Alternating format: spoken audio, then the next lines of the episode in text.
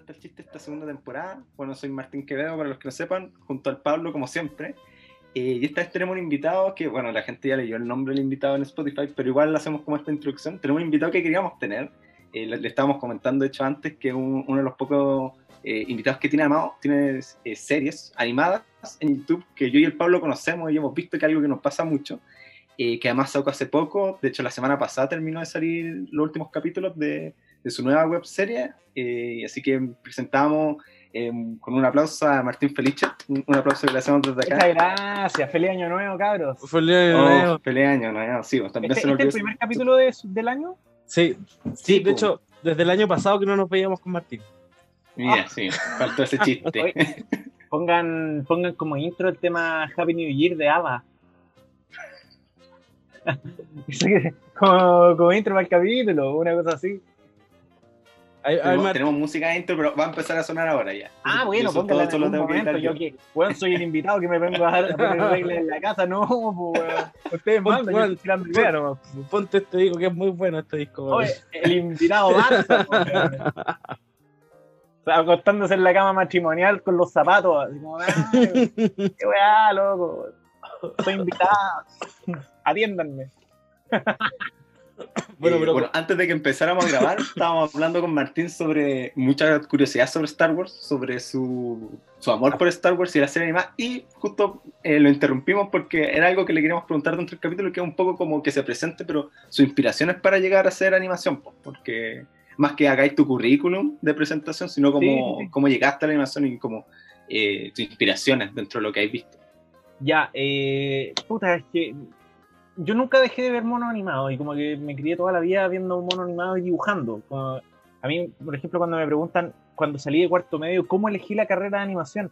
Yo en estricto rigor nunca tuve opción porque yo no era bueno para nada más, ¿cachai? Porque, bueno, toda la vida dibujé y era el weón que dibujaba en el colegio, en todos los cursos, el weón que dibuja, ¿cachai?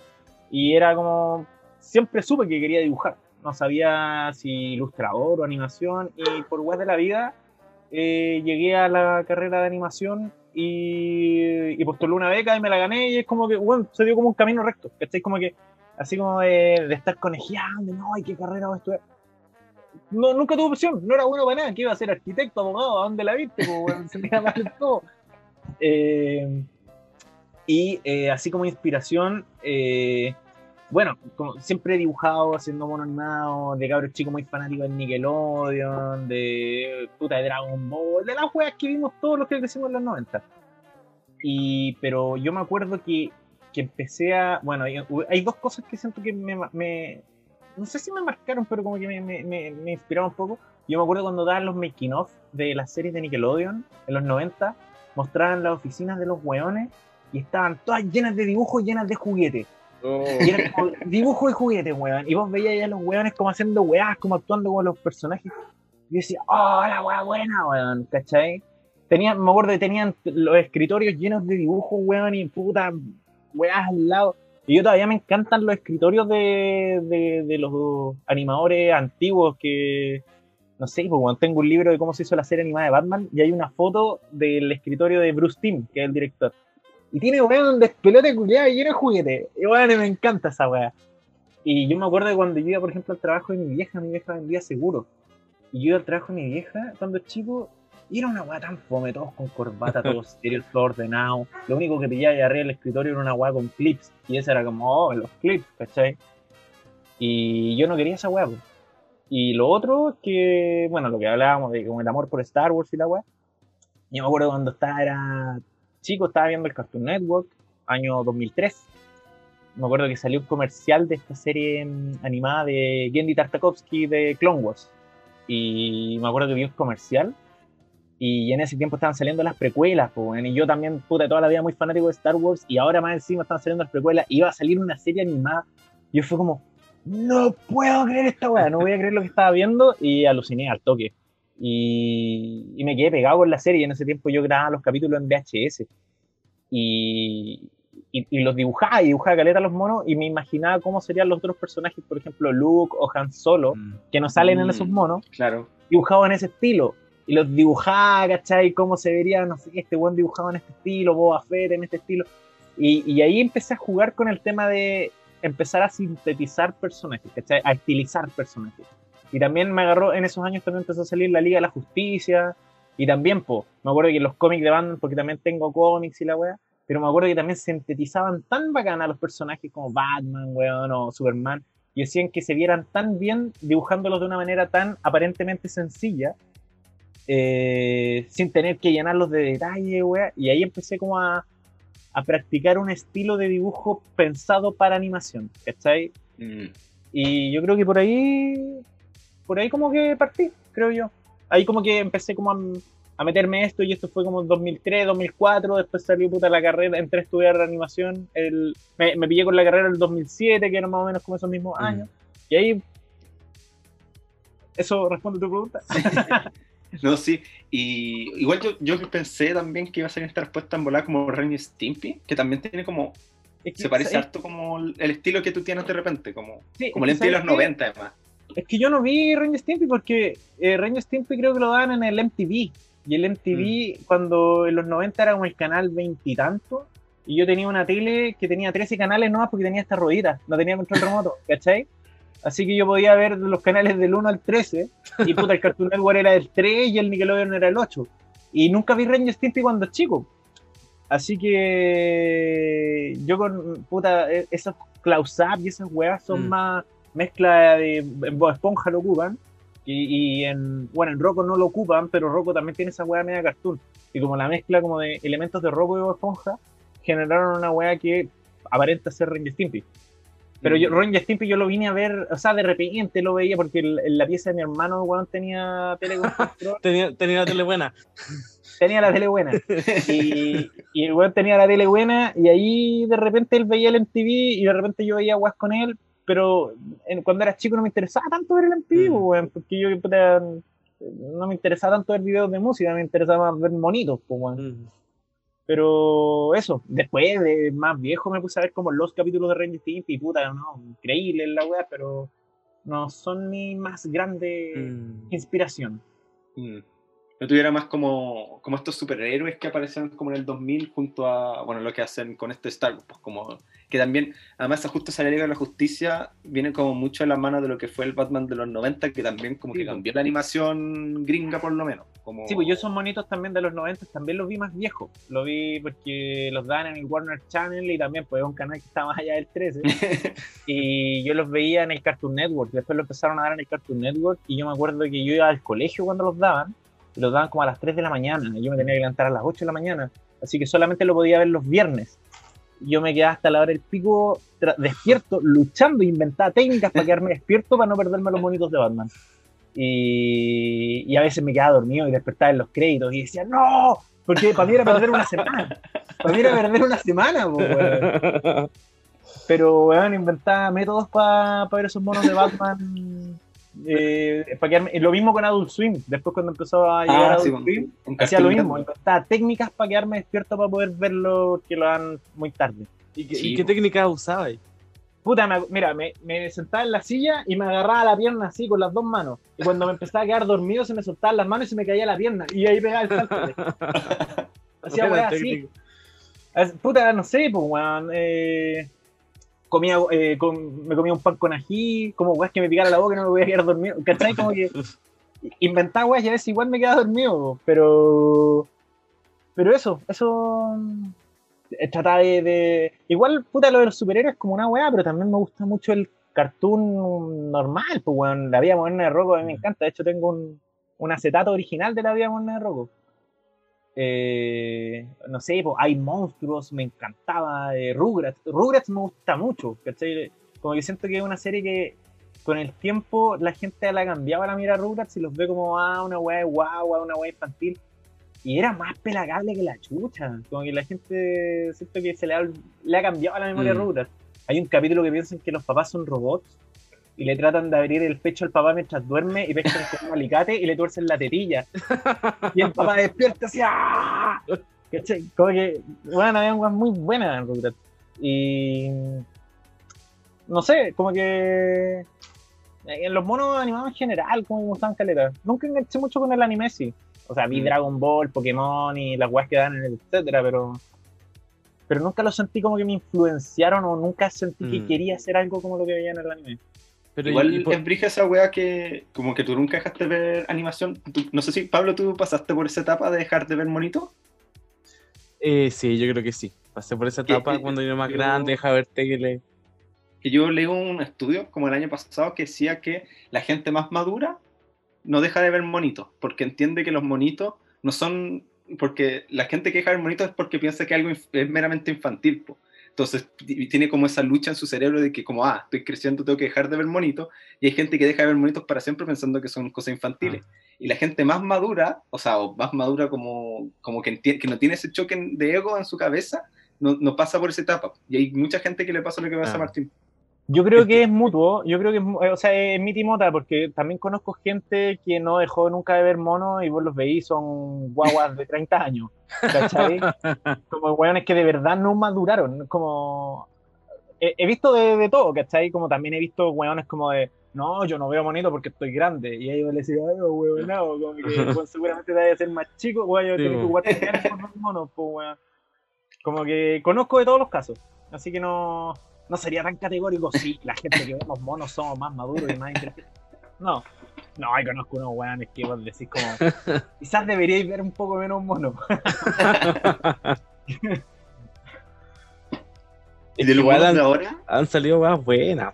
sí, bo, lo- eso- eh, no, es que yo no dejo de ver monos, como que en general la gente, que, o sea, estoy siempre pendiente de qué monos van saliendo y cuáles me tincan y cuáles veo. Por ejemplo, este año vi a Animaniacs, que estuvo muy bueno. Vi, hicieron un- como una- un reboot, es que no es reboot, Mm. pero como unos monos de los Looney Tunes. Y que están increíbles, luego. Tienen la misma atmósfera que los monos de los años 40, bueno, están muy buenos. Eh, vi, bueno, Primal, que me encantó, me voló la cabeza, que salieron como la segunda mitad de los capítulos este año. el mismo eh, Tarkovsky. De Tartakovsky, sí, ese weón. Wea que haga la. Mira, creo que la única wea que no he visto Tartakovsky son Hotel Transilvania. Es buena eh, Hotel ah, Transilvania. No es como, no es como su estilo, pero es buena. No es su estilo, pues lo hizo él. Sí, lo hizo él, pero no, Mira. no la he visto. No la he visto porque como que no me siento como parte del target de la wea. Mm. Pero. No, pero no la miré a huevo. Yo, yo también pensaba que era mala, pero eh, es chist- es súper chistosa, la verdad. Es súper chistosa. Bueno, cero que la miro a huevo, si es como, weón, eh, loco, la hizo el, el, el, el- el papá de los helados, pues, weón. Eh, sí, la, la tengo que ver, la tengo como pendiente de cosas que tengo que ver. Eh, pero animación de este año, ¿qué más he visto?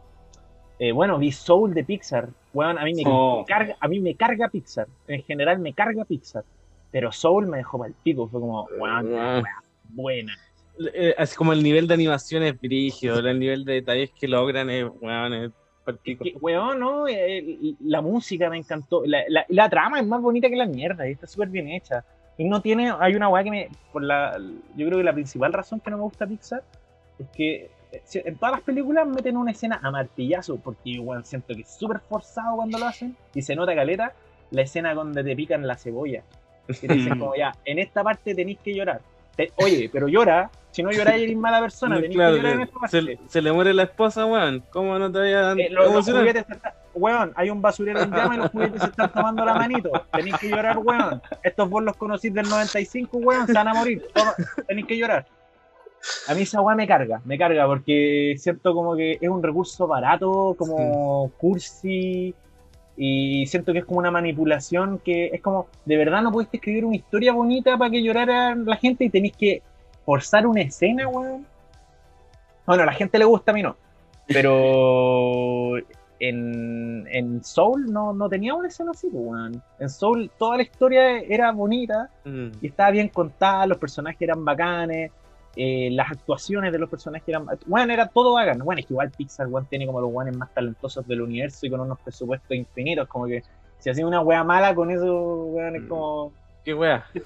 Claro. Pero. Pero sí, a ver, Visual. ¿Qué otra wea sale este año, weón? Que... O de los últimos, no sé, po, cinco años que en nuestras mentes. Bueno, Love, el- Love, Dead and Robots, no, me encantó. Ah, sí. Eh, Netflix. Sí, Love, Dead and Robots. eh, oh, ¿qué otra weá? Eh, Spider-Verse me encantó también. Esta película de Dragon Ball Super Broly también me gustó mucho. Pero eso yo creo que es un gusto más subjetivo de, de Mm. weón nerd. No sé si es como. No sé si se la recomiendo a todo el mundo que no, así como personas que no les gusta Dragon Ball, no sé si se las recomendaría, pero a mí me encantó. Eh, eso, no sé, eso como que se me ocurre así como de los últimos años. Bueno, pero la década, la década recién pasada siento que fue muy bonita en la animación, weón. Entre Hora Aventura, eh, Gravity Falls, eh, Más allá del jardín, que más allá Oh, qué buena esa. Para mí una obra perfecta, es perfecta, como no, le- no hay que cambiarle nada y, y logró una altura que no... Creo que es la mejor weá que se ha hecho. Y los buenos se Sí. fueron arriba, no quisieron seguir sacando de plata al. Eso me encanta, eso me encanta, weón. Como que se dieron el lujo de, en esta época en la que todas las series quieren estirar el chicle lo más que puedan, se dieron el lujo Mm. de, de, de Dejarla ahí. cerrar una historia y de no echarle más agua a la sopa hasta que la weá ya no, no se entienda nada. Bueno, eso también quise hacer con Crononauta, ¿cachai? Como que dije, puta, ¿puedo dejar el gancho para otra temporada? Y como, no, term- me voy a No. dar el lujo. Como, puta, para mí, weón, no sé, Watchmen en los cómics y Over the Other Ben Wall en la animación son como los puntos más altos y las dos historias cerraron, ¿cachai? Fue como, ya, bueno, voy a darme el lujo de hacer eso. Eh, pero es que otra serie, weón, estoy seguro que he visto más, más weas animadas estos últimos años que me han dejado loco, porque han salido muchas weas muy Gumball. weón. Gumball, Gumball lo veía en la tele cuando lo pillaba, pero nunca fui como de ponerme a ver los capítulos de Gumball. Pero es bueno, es bueno, es muy Bueno. inteligente el humor de Gumball. Me gusta eso que ahora que hay series que, no todas, pero están saliendo muchas series con un humor inteligente. Bueno, Animaniac me sorprendió. Bueno, el noventero tenía un humor muy inteligente, pero nada aseguraba que la de ahora iba a ser también eh, con un humor así, pues, weón. Y, y lo hicieron súper bien, weón, y cómo se cagaban de la risa de los de los fans trolls y de todos los weones como que hacen reviews en internet y como toda esa gente como weones se los pasaron por la raja y, y lo hicieron súper bien sin ser- sin quedar como saco weas, ¿cachai? No, me, me encantó. Eh, mira, ahora pasemos a tu trabajo. Esto era como el, el conocer a, a Felice y, y su gusto en la animación. Eh, bueno, los que no conozcan a Martín y ya hayan llegado a esta parte todavía, eh, bueno, él es animador. eh, ya habíamos mencionado que tiene una web serie que se llama Lorenzo Salgado, que fue como creo que la primera web serie que hace. Privado. que tenía ahí en, Sí. tu, en tu YouTube, y ahora sacó eh, Crononauta, que bueno, está de una manera que fue a través de un fondo, que viviste a través de ellas, como no, no fue tan, fue como más profesional, se podría decir. Claro, no, fue, no fue tan punky. Claro, pero además Martín tenía muchos cortos, que es con lo que yo quiero partir, que es de hecho la manera en que yo conocí, yo conocí el canal de Martín Felice allá en ese lejano, en lejana época en que no sé si se acuerdan que nosotros veíamos memes a través de páginas de internet, en la que yo ocupaba era High Definition. Definition, Por la puta. Por la, y el- ahí a, Random weas. Random weón. A Martín lo, lo, lo publicaban harto en esas páginas, le tenían harto cariño, parece. Y me acuerdo que una vez publicaron una donde. Mis amigos de los administradores, weón, les mandaba mensajes. Oye, oye, hago monito, weón. me Así acuerdo de una que salían los personajes de Regular Show, eh, que es Mordecai y Rigby, que se pegan un, un pipazo, parece, y Un se van como una salviazo. bol- un- se van en una volada en que empiezan a hacer el estilo de, de personajes que son ellos, pues como esta, este dúo como cómico, medio como eh, volados, como son también eh, and Butthead, por ejemplo. Sí, sí. Bueno, y era la animación. Y esa fue la primera vez que yo te vi. No sé si es de los primeros trabajos que hiciste en tu canal, pero yo me acuerdo que esa fue la primera vez que te conocí. Pues, yo partí como en diciembre del 2012 y eso es como de principio del 2014, ese corto. O sea, como que ya un año de tiraje más o menos. Pero sí, que, que fue como. Yo, yo lo vi, que como. Pero loco, porque además está un- en una animación como que tú hiciste muy bien el trabajo de copiar, porque si bien se parte con eh, Rick y Morty, que están además muy bien hechos, como que se ve como que fuera un capítulo de Regular Show, eh, vaya agregando como otros personajes como, no sé, pues como eh, Ren Stimpy, Vivas and Butthead, eh, Pedro Picapiedra y Pablo, y todos están dentro de, su- de su estilo de animación, pues, ¿cachai? Que Sí, yo creo que igual es un trabajo difícil como hacer que calcen como estos distintos... tuve que que estudiarlo. De hecho, de hecho, fue tan parecido que los weones de YouTube me quitaron la capacidad de monetizar ese corto porque Oh. ahora Era como no me lo plagio. bajaron. Eh, que no sé, no, no, es que no, YouTube no te da las razones, weón, como que te quita la weá, no. Yo creo que fue por eso, o quizás porque consumían droga. pero Seguramente. seguramente. Porque pero, personajes infantiles, claro. Cla- sí, pero, pero claro, tuve que hacer la pega como de, de estudiar un poco los personajes. Y fue bacán porque eh, puta, si bien lo, lo- se mueven muy distintos, así como ya hablando, poniendo en lenguaje técnico medio fome, medio pajero, se, funciona muy distinta la animación de Regular Show con la de Beavis and Butthead y con la de los Picapiedras. Y me acuerdo que yo nunca me había, nunca había estudiado los Picapiedras. Y me puse a ver eh, weas de los Picapiedras, a ver cómo las poses de los weones, cómo se paran, cómo caminan, cómo se mueven, qué tan rápido se mueven. Y caché que eran mucho mejores de lo que yo recordaba técnicamente, porque puta, bueno, se acuerdan los monos Hanna Barbera, de que corren medio tieso y que va pasando el fondo nomás. Pero, pero tienen mucho más que eso. Y, me encantó, me encantó cómo hacer ese ejercicio en ese sentido.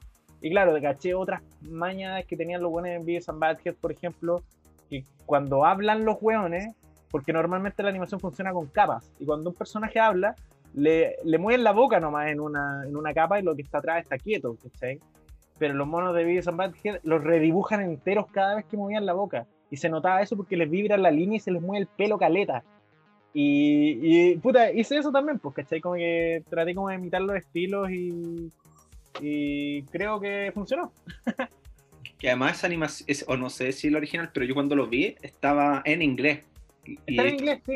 está subtitulado en español. Lo cual Sí. cuando yo lo vi por primera vez dije, ah, esto es como un trabajo como de un gringo.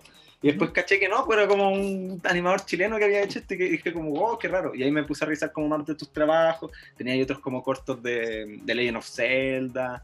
Ah, eh, que sí. va como en, esa línea como de comedia como un poco... Parodia.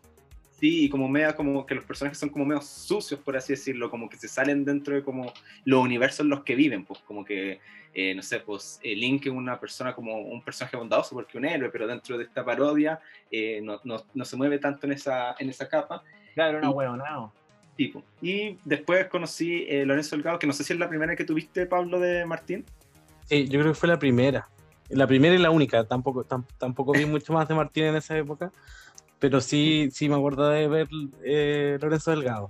Y, Sí. y me acuerdo mucho, así como que ya vi todos los capítulos y, bueno, y cada capítulo se demoraba mucho en salir. Yo creo que, yo creo que por eso le perdí la pista a la larga. Pero me acuerdo que yo decía, oh, la buena. Es como, para mí está Roberto Manfinfla eh, y Lorenzo Delgado. Como que era una continuación mucho mejor hecha que, que Roberto Manfinfla. Pero, pero me remetía mucho a esa época también.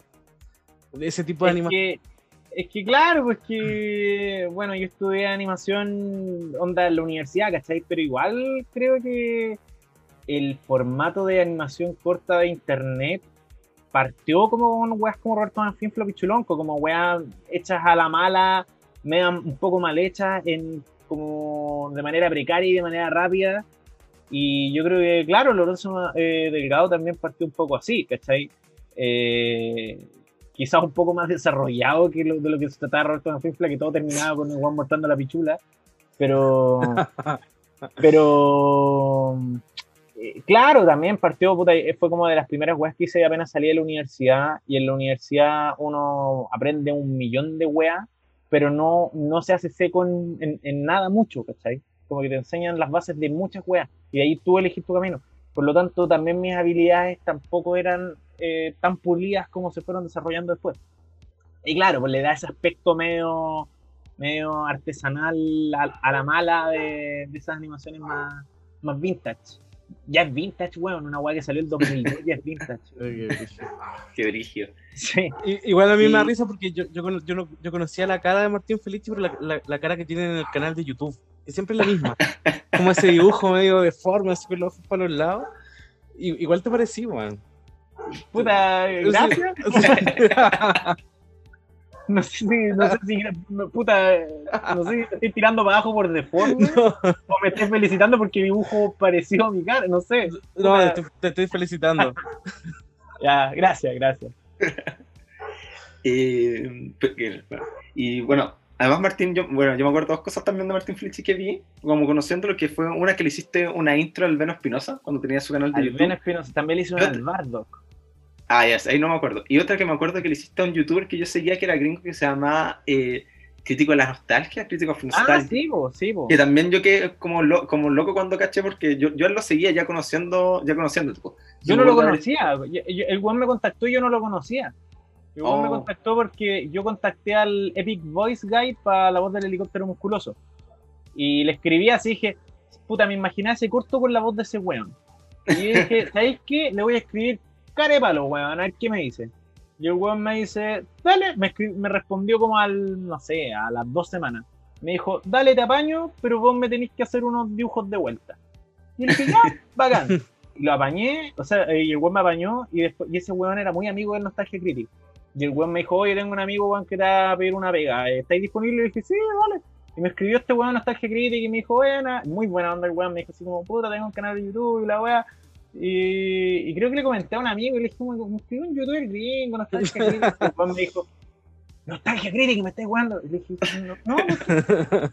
Y claro, me metí a ese canal de YouTube y caché que era un weón gigantesco, pues, weón, un weón muy conocido. Y fue como, oh, mira tú. y casi como una productora él más encima. Sí, pues, como su manera de trabajar. Y ahí yo con el sable, le cobran, weón. ¿Este que era grande? No, no, y, y, y, no, muy simpático el weón, muy buena onda, cero Paco, así como, oye, ya anda mandando avanzos No, para nada, weón, muy buena onda y, y me pagó bien ya la fecha.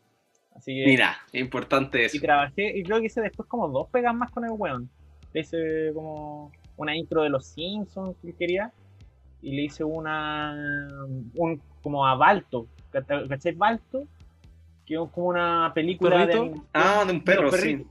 Y quería que le hiciera como al malo de Balto hablando como político en un podio, como una buena así. Y se lo hice. Y como que, no, pero muy buena onda el weón, muy... Y no, no, le da ni un color, como que no, no, no, no es pasado caca. Por lo menos conversando con un Yo me acuerdo que, fue como igual raro porque yo conocí a este youtuber gringo que es como famoso igual y eh. como me acuerdo estar viendo un capítulo y al fin y sale como una intro como animada y al final salía eh, animación por Martin Flitch y dije, va, como... una, vez yo estaba en una, una vez yo estaba en una feria de ilustración X vendiendo stickers y weas de mis monos y llega una cabra que mucha gente no conoce mis weas en feria de ilustración pues, y, llegó una cabra y me dijo, Martín Felice yo este nombre yo lo conozco. Tú, tú hiciste una weá para Nostalgia Critic. Y yo le dije, como, así como el lugar más raro para que me conozca, pues, weón. Y le dije, sí. Y me dijo, pero ¿y eres chileno? Y le dije, sí, pues, yo fui. Y me dijo, ¿pero fuiste tú? Sí, yo, yo hice la negociación. Sí, pues, igual era, es que pudo ahí para la gente que no cacha el canal, igual, no sé si todavía existe en verdad, pero en ese tiempo era, en, en la época en que los youtubers están como súper en alza, eh, era un canal súper grande, porque era un canal gringo, el loco tenía casi una productora. ¿Y qué hacía el loco? como que criticaba películas, al principio eran como nostálgicas, pero la gracia de él es que no era como que ponía eh, los videos simplemente, sino que él tenía como un grupo de cabros con los que actuaban las escenas, pues entonces se burlaban como de mejor manera de, de lo que él se estaba riendo en las películas, porque la gracia es que se ría de weas malas, entonces en vez de como poner, no sé, un extracto de limpia piscina, el buen representaba con sus amigos el limpia piscina y ellos demostraban por qué era estúpido esa wea. Obviamente no hablaba del limpia piscina, hablaba, no sé, pues de, pues no me acuerdo de las películas, pero de Balto, de, Balto por ejemplo, ¿cachai? Como claro. decir no sé, pues Space Jam, eh, él te explica a través de que ellos hacían las mismas interpretaciones. Y eso era más entretenido que como el resto de críticos que existían en esa época, por lo menos que yo veía. Además, bueno, igual cachaba arte, eso lo hacía entretenido. Eh, pero, bueno, lo que queríamos hablar también es un poco de, de, la historia de Lorenzo Salgado, de cómo lo existe. Yo me acuerdo que además a Martín yo lo entrevisté creo que hace dos años. Sí, eh, Cuando terminaste el proceso de producción de Crononauta. Y entre eso te pregunté también sobre Lorenzo Delgado. Yo me acuerdo que me contaste que Lorenzo Delgado era una pega, si bien fue una pega muy bonita de cómo quedó, eh, el hacerlo no era nada bonito. Y esos tres meses que se me amaba el Pablo y que alegaba, eh, para Martín eran terribles. Ojalá hubiesen sido tres meses, bueno, en el último me demoré ocho. Ocho. Ocho meses. Eh, sí, es que Lorenzo Delgado yo lo hice de manera autogestionada de la manera más punky posible, pues, ¿cachai? Como que fue como, loco, tengo una idea, eh, tengo la capacidad, pico, me voy a poner a dibujar nomás, pues me voy a poner a hacer, a hacer el mono animado, pues, ¿cachai? Y, y el primer capítulo yo lo pensé en modo de capítulo y tenía pensado el segundo, pero no tenía, no tenía un guion escrito una narrativa escrita, no tenía la idea de continuar, no tenía una idea nomás en la cabeza. Pero tiré el primer capítulo y la weá la publicaron en High Definition y la weá agarró 20.000 reproducciones en una noche. Y para mí, weón. De hecho, creo que no he vuelto a hacer algo que. Ah, sí, la weá en inglés. Pero en español, mono en español, no he vuelto a hacer algo que saque 20.000 reproducciones en un día. Pero la verdad es que eh, pegó súper fuerte y, y, y nada, pues la gente empezó a pedir más y fue como, ya, puta, tengo la idea de cómo sigue la weá. pues. Y me puse a, a hacer más y me demoré como cuatro meses, creo que en el segundo capítulo. Y, y claro, pues el primer capítulo lo hice, tengo un amigo que es músico y el weón me dijo, loco, yo te hago la música, porque uno de mis sueños es hacer música para mono animado. Fue como, dale, papá. Y, y estaba en la casa de él, que es músico, tiene micrófono y toda la weá, y, y dijimos como, ya, ¿quién hace las voces? Puta, yo hago la de este, yo hago la de este weón. Y este weón me dijo, ¿sabéis qué? Tenemos un amigo, weón, que vive por acá, que yo creo que la voz de ese weón va a pegar más. Y lo llamamos, y uno se convirtió en el informante y el otro en Lorenzo Delgado. Y, y así salió el primer capítulo, así a la mala. Y, y después eh, yo publiqué el primer capítulo en un grupo de animación de Facebook. Y dije como, puta, estoy haciendo esto, no tengo plata, pero si alguien de repente quiere bañar con una manito extra, sería bacán.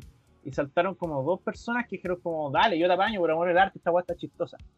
Y uno como que no me gustó como animaba y como que... a y otro, puta, se convirtió en mi mano derecha y es como uno de mis mejores amigos hasta el día de hoy. Y, Oh. y el weón como que en todos los capítulos, desde el 2 en adelante, el weón anima uno una cierta cantidad de planos, poquito, ni cagando en la mitad de la pega, yo creo que será como el 10%, pero ya el 10% es un 10% de Sí, pega algo. que no estoy haciendo yo. Y puta, la, más la música que le hace otro amigo, las voces que le hacen eh, otros amigos, ¿cachai? Así se armó, a la mala. Y onda, yo trabajaba de día en lo que es pega de verdad que da plata, y en la noche me ponía a trabajar en Lorenzo Delgado, y así, puta, terminaba como los buenos durmiendo 3, 4 horas y hecho pedazos. Y la gente diciendo, oye, ya, vos, ¿cuándo está el próximo capítulo? Yo hecho mierda, weón. yo. Yo, bueno, a toda máquina haciendo una weá. Y ahí, en, bueno, después de 6 años de estar haciendo a Lorenzo Delgado de, ese, de esa manera, dije como, basta, ya no más. Bueno, me gané el fondo en Crononauta, hicimos Crononauta como corresponde, con sueldo, con un equipo, ¿cachai? Como se hacen las weas. Pero ahí dije, no, loco, ya no más, no estoy ni ahí con seguir haciendo como a Lorenzo Delgado así. Porque puedo hacer otro cortito, que, ¿cachai? que me dedique weón, un par de horas al día durante un rato y que unas weas más cortitas. Por ejemplo, el helicóptero musculoso. Esas weas fueron como dos meses nomás y no era tan tan brígido, David, ¿cachai? No era tan brígido el ritmo que tenía. En cambio, Lorenzo Delgado eran muchos meses y loco meses en los que no tiraban a nada en el canal de YouTube y eso también perjudicó caleta a mi canal de YouTube porque, puta, es mucho más lento porque en esa época están de moda los youtubers. Sí. Es mucho más lento producir animación que pescar una cámara y grabarse diciendo, hoy día vamos a hablar de las suegras. Bueno, las suegras son... Eh, así que eso perjudicó caleta a mi canal, pero filo, a mí me interesaba más hacer weas de calidad que, que, que, que llenarme de seguidores por hacer weas desechables, pues, ¿cachai? Volvamos a Lorenzo Delgado. Volvamos Eh, a Lorenzo Delgado. sí, Eh, dale. Pero es que igual es, es, es brigio como Lorenzo Delgado porque, ya, como con- ahora tú contando esto, como que uno se hace la idea, pero cuando tú ves Lorenzo Delgado, igual tú- se veía como, Sí, como igual la- profesional, ¿cachai? Como, como para los ojos de una persona que no, que no sabe animación, por lo menos yo creo, como que uno lo veía y decía como, oh, esta va a ser como súper profesional, súper bacán. y Eh, la un música, trabajo- sí, y la verdad atmósfera que tenía, weón. Era un trabajo Eh, como de, de un grupo gracias. de amigos. Gracias, po. sí, es que igual en Lorenzo Delgado también, eh, igual si comparáis el primer capítulo con el último, son dos weas completamente distintas, ¿cachai? Porque también yo, al hacer Lorenzo Delgado y al hacer las animaciones de mi canal, también me voy perfeccionando, ¿cachai? Como, como profesional del tema y voy aprendiendo más de cada proceso. Y también que igual yo soy nerd para la wea, si tengo caleta de libros de animación, como que he sido he hecho como un trabajo autodidacta ahí. Mm. Y, y, y al hacer como un poco de hombre orquesta, aprendí un poco de todo. Si bien yo ni cagando soy el mejor animador, ni cagando soy el mejor weón que hace fondos, ni cagando, pero sí puedo hacer animación, sí puedo hacer fondos, ¿cachai? Sí puedo hacer, puedo hacer de Guiones todo un también. poco. Y guiones, ¿cachai? Puedo hacer, quizás no soy el mejor guionista, pero puedo hacer, sé cómo se hace todo un poco. Y eso también me, me, me preparó caleta para yo después liderar un equipo, porque Mm. bueno, si bien Cronauta es mi primer proyecto personal en la que lidero, igual he trabajado como jefe, como director de animación en otros proyectos.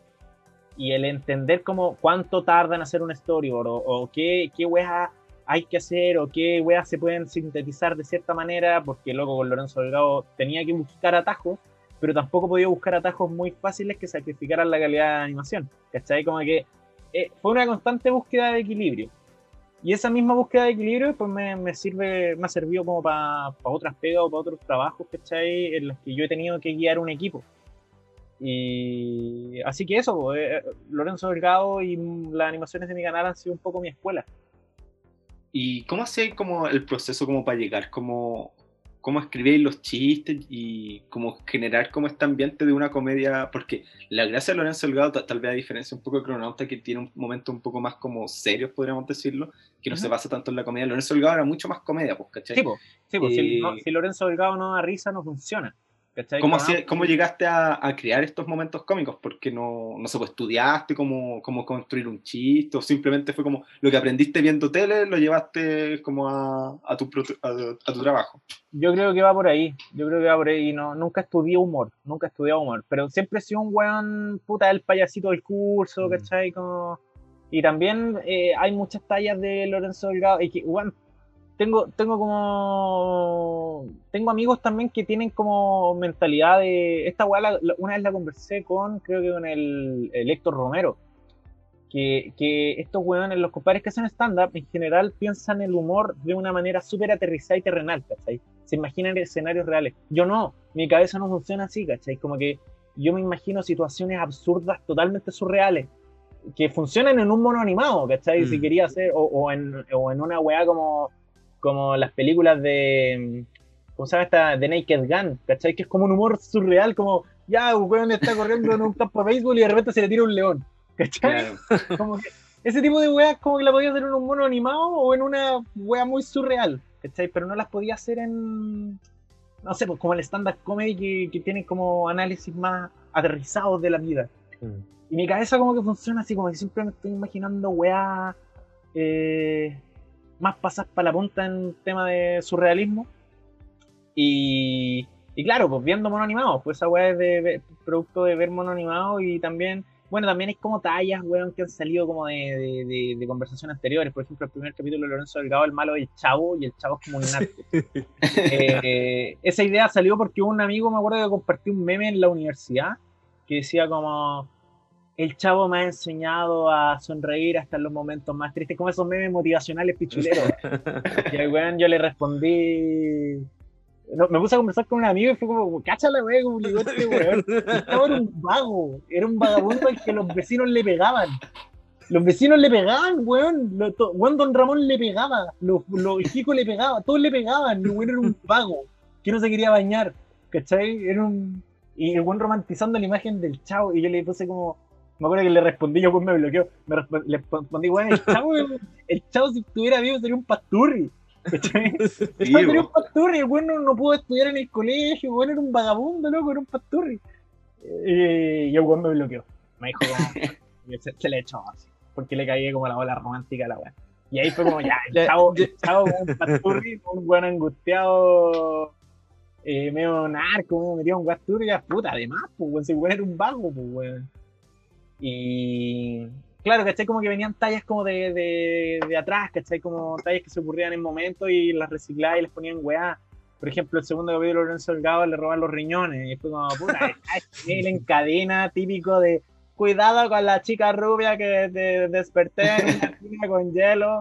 Y a nadie le había pasado, nadie conocía a alguien que le había pasado, pero estaba el mito urbano y fue como, ya, hagamos que a este sea el weón que le pasó. Le pasó a un weón, a este weón le pasó, ¿cachai? Eh, ese tipo de, de weas como se me vienen ocurriendo. Pero no, nunca tomé. Y también tengo una pequeña fórmula que es como, por ejemplo, trato de a todas las escenas pensar, o, en los planos, porque de repente a mí se me ocurre la historia y después como que le voy metiendo los chistecitos. A veces, en pocas ocasiones, se me ocurren los chistes primero y después como que... Eh, pero, por ejemplo, pienso en un plano o en una escena. Por ejemplo, capítulo 4 Lorenzo Delgado, ya así como siendo bien palo. Llega Lorenzo Delgado en un auto, se estaciona porque hay una escena de crimen y está lleno de autos de policía y el weón llega y se estaciona porque hay una escena de crimen. Es una weá súper sencilla. ¿Cómo puedo hacer que esa llegada del weón en auto sea chistosa? ¿Cómo puedo hacer que ese pequeño plano, que no significa nada, que no tiene nada, mm. sea chistoso? Que el weón llegue derrapando como loco y choque a todos los ¿Cachai? ¿Cómo puedo hacer que eso sea chistoso? El weón que llega así, ¡ah! ¿cachai? Y ya, y ya el tiro, weón, no sé, pues, weón. Eh, puta, eh, el, el- el plano de, de el capítulo 5, weón, le van a disparar francotirador y el weón, no sé, pues, está en una comida china, el weón saca de una weá, ¡pum! y saca una, una galleta de la fortuna en la, comida en la galleta de la fortuna y dice, agáchate. Y el weón se agacha y no eso, como que ya, ¿cómo puedo hacer que el weón escape de esta weá? Y, y ahí se me acuerdo que un amigo se- le- me había comentado que, que no sé, pues cómo sería que te leyeran la mano y que te están leyendo la mano y te dicen, agáchate. Y te agachás y como, chucha, y justo pasa una weá, es como, weón, qué weá. Pero ya ahí fue como, ya, ¿cómo pesco esta idea y la incorporo a otro elemento, ¿cachai? Y la genero, y después ya, ¿cómo hago que esta weá que ya está chistosa sea más chistosa? Que la bala no le llegue al weón y le llegue un cuadro que está atrás. Y el cuadro weón caiga muerto, ¿cachai? Sale como Mao en un cuadro, Mao Zedong, y le llega un balazo a Mao y Mao cae muerto dentro del cuadro, ¿cachai? Y ahí vais pensando, ¿cómo, ¿cómo hago que esta weá, que ya es chistosa, sea aún más chistosa? ¿Cachai? Como- o- y, y ahí la, la pienso y le meto como elementos que, weón, son... Nadie- que nadie espera que pasen, pues, ¿cachai? Claro, es que sí. Y, y- y también tengo como un par de amigos que les muestro esto, los guiones cuando los tengo escritos, ¿cachai?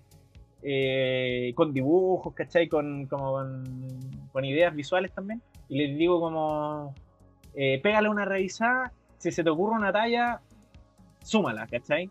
Y ahí se, de repente yo reviso las tallas y de repente digo, puta, ¿sabes que esta no me gusta porque no, no pega mucho? O algunas veces sí, y cuando sí me gustan las dejo, pues, ¿cachai?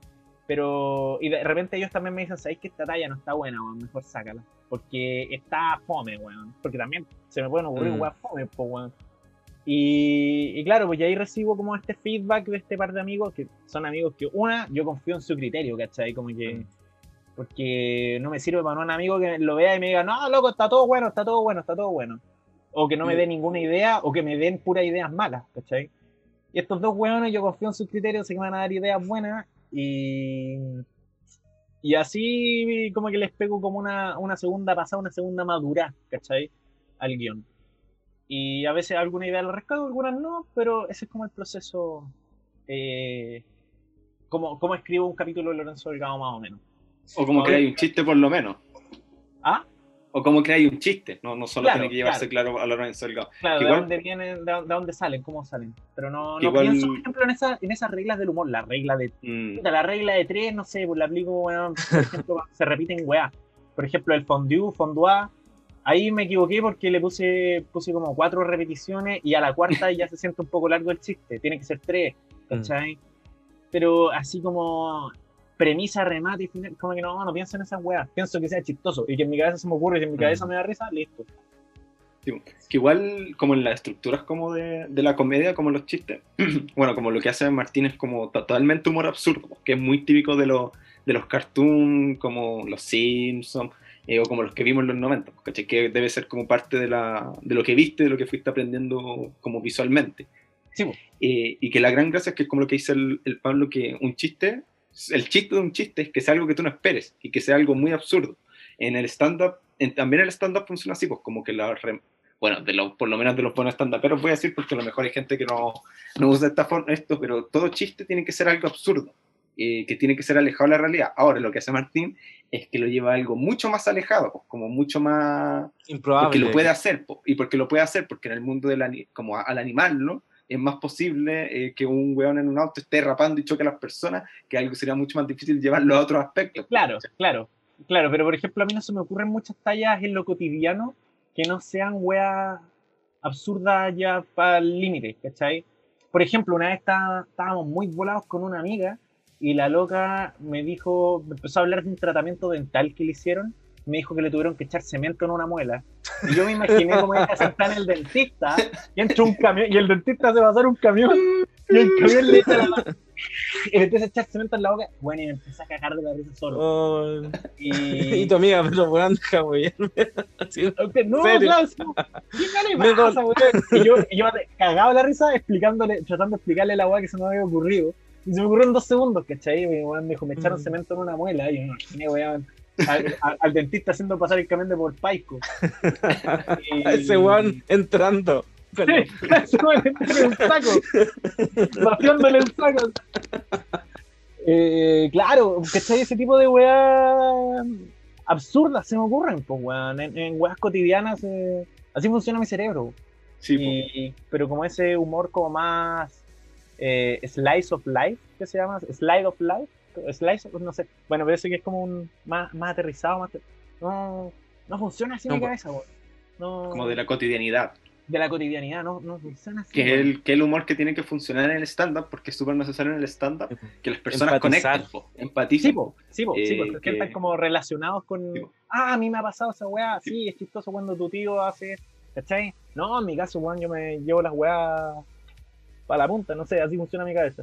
Porque Oye, igual en el stand-up hay gente que hace weas muy absurdas, pero no puede funcionar solo en lo absurdo, como sí puede funcionar eh, Lorenzo Delgado, que funciona en- una comedia Claro. que solo sea absurdo, ¿cachai? Claro, Eric Andre, por ejemplo, hace weas Sí, absurdas po. a cagar, po, pero ese Pero weón- Eric Andre en su, en su stand-up no es tan absurdo, sino como sus trabajos como, como cómicos son como Eric Andre Show, pues, por ejemplo, Sí, que es una sí, wea como que a mí me encanta, que yo, yo- Sí. a mí me fascina mucho Eric Andre, pero es pa- para un público muy de nicho. Sí, sí, a mí también me encanta Caleta. ¿Quieres es- una pregunta? Sí, sí, como llevándolo a Crononauta, porque igual Crononauta es algo igual distinto a lo que tú venías haciendo de antes. ¿Cómo, cómo fue el proceso de, que, de pensar en el Crononauta? ¿Cómo llegaste al Crononauta? Eh, o cómo bueno, lo pensa- la- ¿Cómo lo pensaste en un? Sí. originalmente quería que fuera como más de humor, po, pero de repente cuando empecé a escribir el guion me empecé a dar cuenta que tenía como una historia bacán eh, de manera, insisto, de manera súper subjetiva porque en ese momento todavía estaba como, la había compartido la idea con dos personas, tres personas. Y me empecé a dar cuenta que tenía como muchos elementos que tenían como un peso más dramático o Mm. existencial de, y que estaba bueno. Yo, por lo menos, yo sentía que estaba bueno. Y, y ahí fue como, quizás, weón, tenga que recortarle un poco la comedia porque le puede jugar en contra a este otro elemento que está bueno, ¿cachai? Y, y así fue. Pero igual siempre quería hacer con Cronauta, quería hacer una trama con un final, ¿cachai? Como, como una historia bien contada, narrada, con progresión. No quería hacer como estos capítulos, como que al final de cada capítulo, como que apreté el botón de reset y está ahí donde mismo. No, quería hacer como una wea que progresara una historia y una idea y, y- y la vida del weón, ¿cachai? Pero, eh, claro, pero también tiene comedia y también tiene esa comedia absurda, ¿cachai? El marciano, el, el intraterrestre, cuando dice, me, me llamo... ¿cachai? Pero, eh, claro, o sea, cómo escribir la historia... eh, ¿Cómo se te ocurrió? ¿Cómo estaba ahí? ¿Cómo Bueno, la historia- tirado en la cama y pensaste en la weá? estaba, estaba escuchando, estaba trabajando en una pega y yo escuchaba podcast, eh, estaba escuchando un podcast de, que hablaba de teorías conspirativas, ¿cachai? Y ahí empecé como, bueno, a mí siempre me han atraído las teorías conspirativas, por lo menos las más antiguas, creo que eran más entretenidas que las de ahora, como que los antivacunas y los terraplanistas que son Mm, fome, Súper fome. Pero antes, weón, estaban los intraterrestres, los reptilianos, el viajero del tiempo, el puta, no sé, weón, había caleta. La tierra hueca. La tierra es hueca, po, weón, los, eh, los, los gigantes de Babilonia, los nefilim, y eso, habían caleta, weón, así que los humanos somos experimentos de una raza. Encuentro que son muy entretenidas, pero como ficción. Nunca creí en weá, pero siento que son un terreno muy fértil eh, de, de contenido de ciencia ficción. Es como, y nadie lo estaba aprovechando. Y, y claro, yo estaba escuchando este podcast y en un minuto eh, fue como, ya, weón, sabéis que te- tengo que hacer algo con esto, weón. Eh, siento que acá hay mucha materia prima que se está desperdiciando y, y ahí empecé como a trazar una idea y fue como, ya, y si todas las teorías conspirativas, weón, ocurren en un mismo universo, weón. weón, todo así, o por lo menos la interesante, ponía a hacer, ah, que la vacuna, el chip, fome, pues, weón. Y ahí, claro, empecé a meterle reptilianos, extraterrestres, y después dije, ya, puto, tiene que haber un punto en el que también habían otros, un par extra que quedaron afuera que también estaba tratando de meter en la mezcla, pero fue como, no, no, no aportan tanto. Y, y así como que empecé a desarrollar la idea, pues, ¿cachai? Y dice, ¿qué tal si el único weón que cachai estas teorías conspirativas porque siempre está la imagen como del orate con el letrero, el fin se acerca, el loquito gritando en la calle.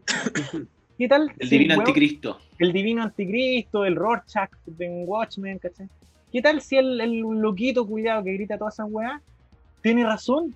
Y, es- y, y- y la- y- y todas las weas que dice son reales, pues weón. Y claro, y que ese weón sea un viajero en el tiempo y que él se enfrentó a los reptilianos y que, weón. Y ahí como que empecé como a cuajar toda esta wea y a mezclar Mm. todo este tema. Y ahí de repente se me ocurrían como escenas, ¿cachai? Como no necesariamente como, como la idea completa, el guion entero, yo creo, yo creo que empezaron a ocurrirse en escenas. dije, en un capítulo creo que haya el espacio, en otro capítulo quiero que, que el weón esté en la Antártida. Y ahí empecé como, ya, ¿por qué va a la Antártida? Puta, porque hay un hoyo en el, Mm. para el centro de la Tierra. Ahí se encuentra con los extraterrestres. Y ahí empecé a conectar las weas. Ya, ¿y por qué viaja? ¿Por qué quiere comunicarse con los extraterrestres? Porque, pum, y ahí empecé como a unir weas y a mezclar los elementos y empecé a darle forma. Y estuve como seis meses trabajando hasta que llegué como a la forma final. Y claro, después de ahí John Titor está calcado el nombre. po. Sí, pues es que John Titor era como. Es el personaje de la teoría conspirativa de John Titor, pues weón, ¿cachai? Como. Está ahí, existe, está tirado, ¿cachai? Como que para qué le va a inventar otro nombre. Sí. Y, y aparte que tampoco es como un personaje de ficción como patentado por Disney. Es un, No, un hasta, mito hasta ahora no. Que es un mito urbano en internet. Es un mito urbano, weón, como que es, es tierra de nadie, pues, ¿cachai? Podía, y ahí fue como, ya, pesquemos este weón, lo mismo con los Anunnaki, como que, weón, es, es tierra de nadie, ¿cachai? Como que, y, y ahí los empecé a incorporar y, y empecé como a armar este, este, esta historia y, y la trabajé caleta porque también tenía otras ideas que sentía que no calzaban bien en, en el viaje del weón o en la narrativa y, y se fueron para la casa.